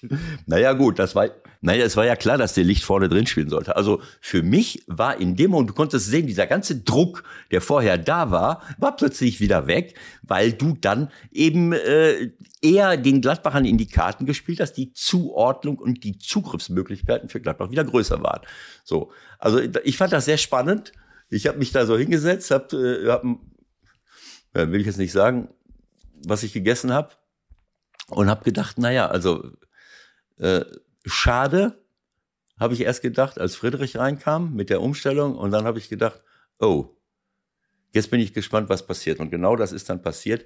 Am Ende des Tages äh, hat äh, Bayern diesen Schwung nicht mitnehmen können. Also das sind so Kleinigkeiten, vielleicht sehe ich das, habe ich das auch exklusiv, dass ich das sehe. Vielleicht überbewerte ich es auch, aber das ist mir halt aufgefallen und äh, ich denke, dass äh, wenn äh, Farke, äh, wenn der Daniel Farke das nicht gemacht hätte, glaube ich, dass sie 1 gewonnen hätten. Weil du, du guckst so ein Spiel, ich habe ja solche Spiele hundertmal gesehen. Ich habe auch al- als Trainer solche Spieler selbst erlebt. Wir haben mal zu Hause mit dem FC Köln gegen äh, äh, VfB Stuttgart. Das war ein Spiel, das mussten wir unbedingt gewinnen, sonst wären wir ganz unten reingerutscht damals nach dem Aufstieg. Und da hast du irgendwann mal, äh, da gab es eine Szene, die, die haben äh, äh, immer Torwart noch und Abwehrspieler, da gab es eine Szene, wo die 400-prozentige in einer Situation hatten wo, äh, wo erst der Torwart hält, dann wird äh, äh, äh, ein Spieler angeschossen, dann hält nochmal der Torwart und dann liegt der Ball irgendeinem Stuttgarter vor den Füßen, drei Meter vom Tor und der schießt den, den Thomas Zichon, glaube ich, auf der Linie mit dem Kopf an. So, und danach, nach so einer Szene, weißt du, die schießen heute kein Tor mehr. Und so war es in, bei, bei Bayern auch. Du hast da, du sitzt vom Fernseher und denkst, äh, nach, nach der 19. Parade oder 18. von, von Sommer, äh, Ja, ist Nikolo Nikolov 2, ne? Frankfurt war ja auch mal, hat ja auch mal so ein genau. 1-0 da irgendwie hingekriegt mit 3 zu, weiß ich nicht, 48 Torschüssen. So, genau so. Na gut, du weißt okay. dann irgendwann Haben wir das mal, geklärt? nein, ich finde es durchaus heute mal nicht. ja, erfrischend, dass Da du da so eine Meinung hast, ne? Ja? Und dem, ich sage, ich finde es ja auch erfrischend, dass du diese Meinung so vertrittst. Ne? Es gibt ja auch viele Argumente dafür, dass man das äh, so nachvollziehen kann. Dafür machen wir das ja hier nun auch. Jetzt allerdings ist mal Genau so. Feierabend. Du musst aber noch einen Satz kurz sagen zur Meldung, dass Max Eberl, Geschäftsführer Sport bei RB Leipzig wird zum 1.12. Dein Statement, Ja, lieber das ist ja- Ewald. Ja, was soll ich dazu sagen? Also erstmal, ähm, ich weiß jetzt nicht, wie lange es her ist, dass Max äh, ausgestiegen ist. Also zehn Monate, kann das sein? So ungefähr. Und ich, äh, ich traue ihm zu, dass er diese Zeit auch sehr gut genutzt hat, äh, um, äh, um sich wieder neu aufzustellen, zu regenerieren. Ja, über diese Themen haben wir ja schon zigmal gesprochen. Das ist, sowas passiert, sowas ist eben nicht nur im Fußball, sondern auch in anderen äh, Bereichen an der Tagesordnung, dass es äh, nicht immer so einfach ist, diesen, äh, diesen jahrelangen Druck, diesen Anforderungen gerecht zu werden. Und dann muss man ähm, auf die Bremse treten. Das hat der Max gemacht. Ich freue mich für ihn, äh, in, denn ich glaube, so wie ich ihn kenne und kennengelernt habe, wenn er diese Entscheidung trifft, ein Angebot äh, anzunehmen, wieder äh, bei einem, bei einem Verein, in die Verantwortung zu gehen, dass er, ähm, dass er sich wieder dazu äh, bereit und in der Lage fühlt und vielleicht auch äh, den Job dann so ähm, ausführt, dass vielleicht auch eine etwas bessere Work-Life-Balance äh, dabei herauskommt. Darauf müssen wir, müssen wir alle achten. Und äh, diese Position ist bei, äh, bei RB nach dem Weggang von, äh, von Krösche, äh, der ja in Frankfurt Top-Arbeit äh, abliefert mit allen Beteiligten zusammen, äh, vakant gewesen. Also folgerichtig logisch von Leipzig aus. Und ich freue mich für Max, dass er eine neue Aufgabe gefunden hat und, und äh, wünsche ihm alles erdenklich Gute, das eben auch so zu machen, äh, dass es ihm auch äh, dabei gut geht. Äh, aber dafür ist er verantwortungsvoll genug, sich selbst und seiner Familie gegenüber. Dann gucken wir mal, wie das so läuft. Und äh, ich denke, es ist schon irgendwie bezeichnend, wie schnell sich die Dinge dann auch wieder verändern können. Ne? Also so vor ein paar Wochen, das vielleicht zum Schluss, äh, das ist ja noch gar nicht so lange her, dass äh, Salihamidzic in München eigentlich permanent angeschossen wurde. Und jetzt auf einmal ist er der große Star-Manager und soll den Vertrag bis 2026 verlängern. Und das wird dann wohl auch passieren. Das vielleicht so zum Ausstieg nochmal ein bisschen Geduld das ein oder andere Mal, keine Ahnung, äh, hilft vielleicht weiter. Ja, absolut. Also äh, ich habe ja schon ein paar Mal was über Bayern äh, gesagt und ähm, die personelle ähm, Aus, äh, Ausstaffierung oder Ausgestaltung äh, des Kaders, das gefällt mir sehr. Da wird äh, äh, Hassan sicherlich äh, äh, seine Finger mit im Spiel haben, sonst äh, wäre es ja nicht möglich. Und äh, für mich ist das ein Kader, da stehe ich sicherlich auch nicht alleine da, äh, mit, der, mit dem man, wenn sie von, äh, von Verletzungen verschont bleiben, trotz äh, des Weggangs verschiedener Spieler, äh, ja, eine, eine sehr, sehr gute Rolle, nicht nur in Deutschland, was sie ja sowieso schon machen, sondern auch in Europa spielen können.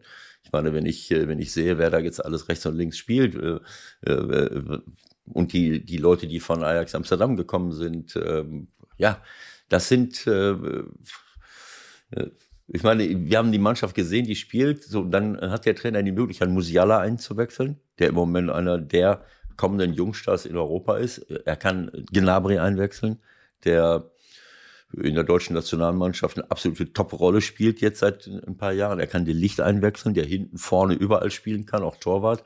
Er kann Masraoui als rechten Verteidiger reinbringen. Er kann Gravenberg äh, als äh, offensiven Mittelfeldspieler, als Müller 2 Müller Reloaded äh, reinbringen. Er kann Tell, einen, riesen Nachwuchsspieler reinbringen. Und dann reden wir noch gar nicht von Goretzka und, äh, und auch nicht von Bulle Roth und Dürnberger, die alle auch noch auf der Tribüne sitzen. Die können auch noch reinkommen. So, Schluss jetzt.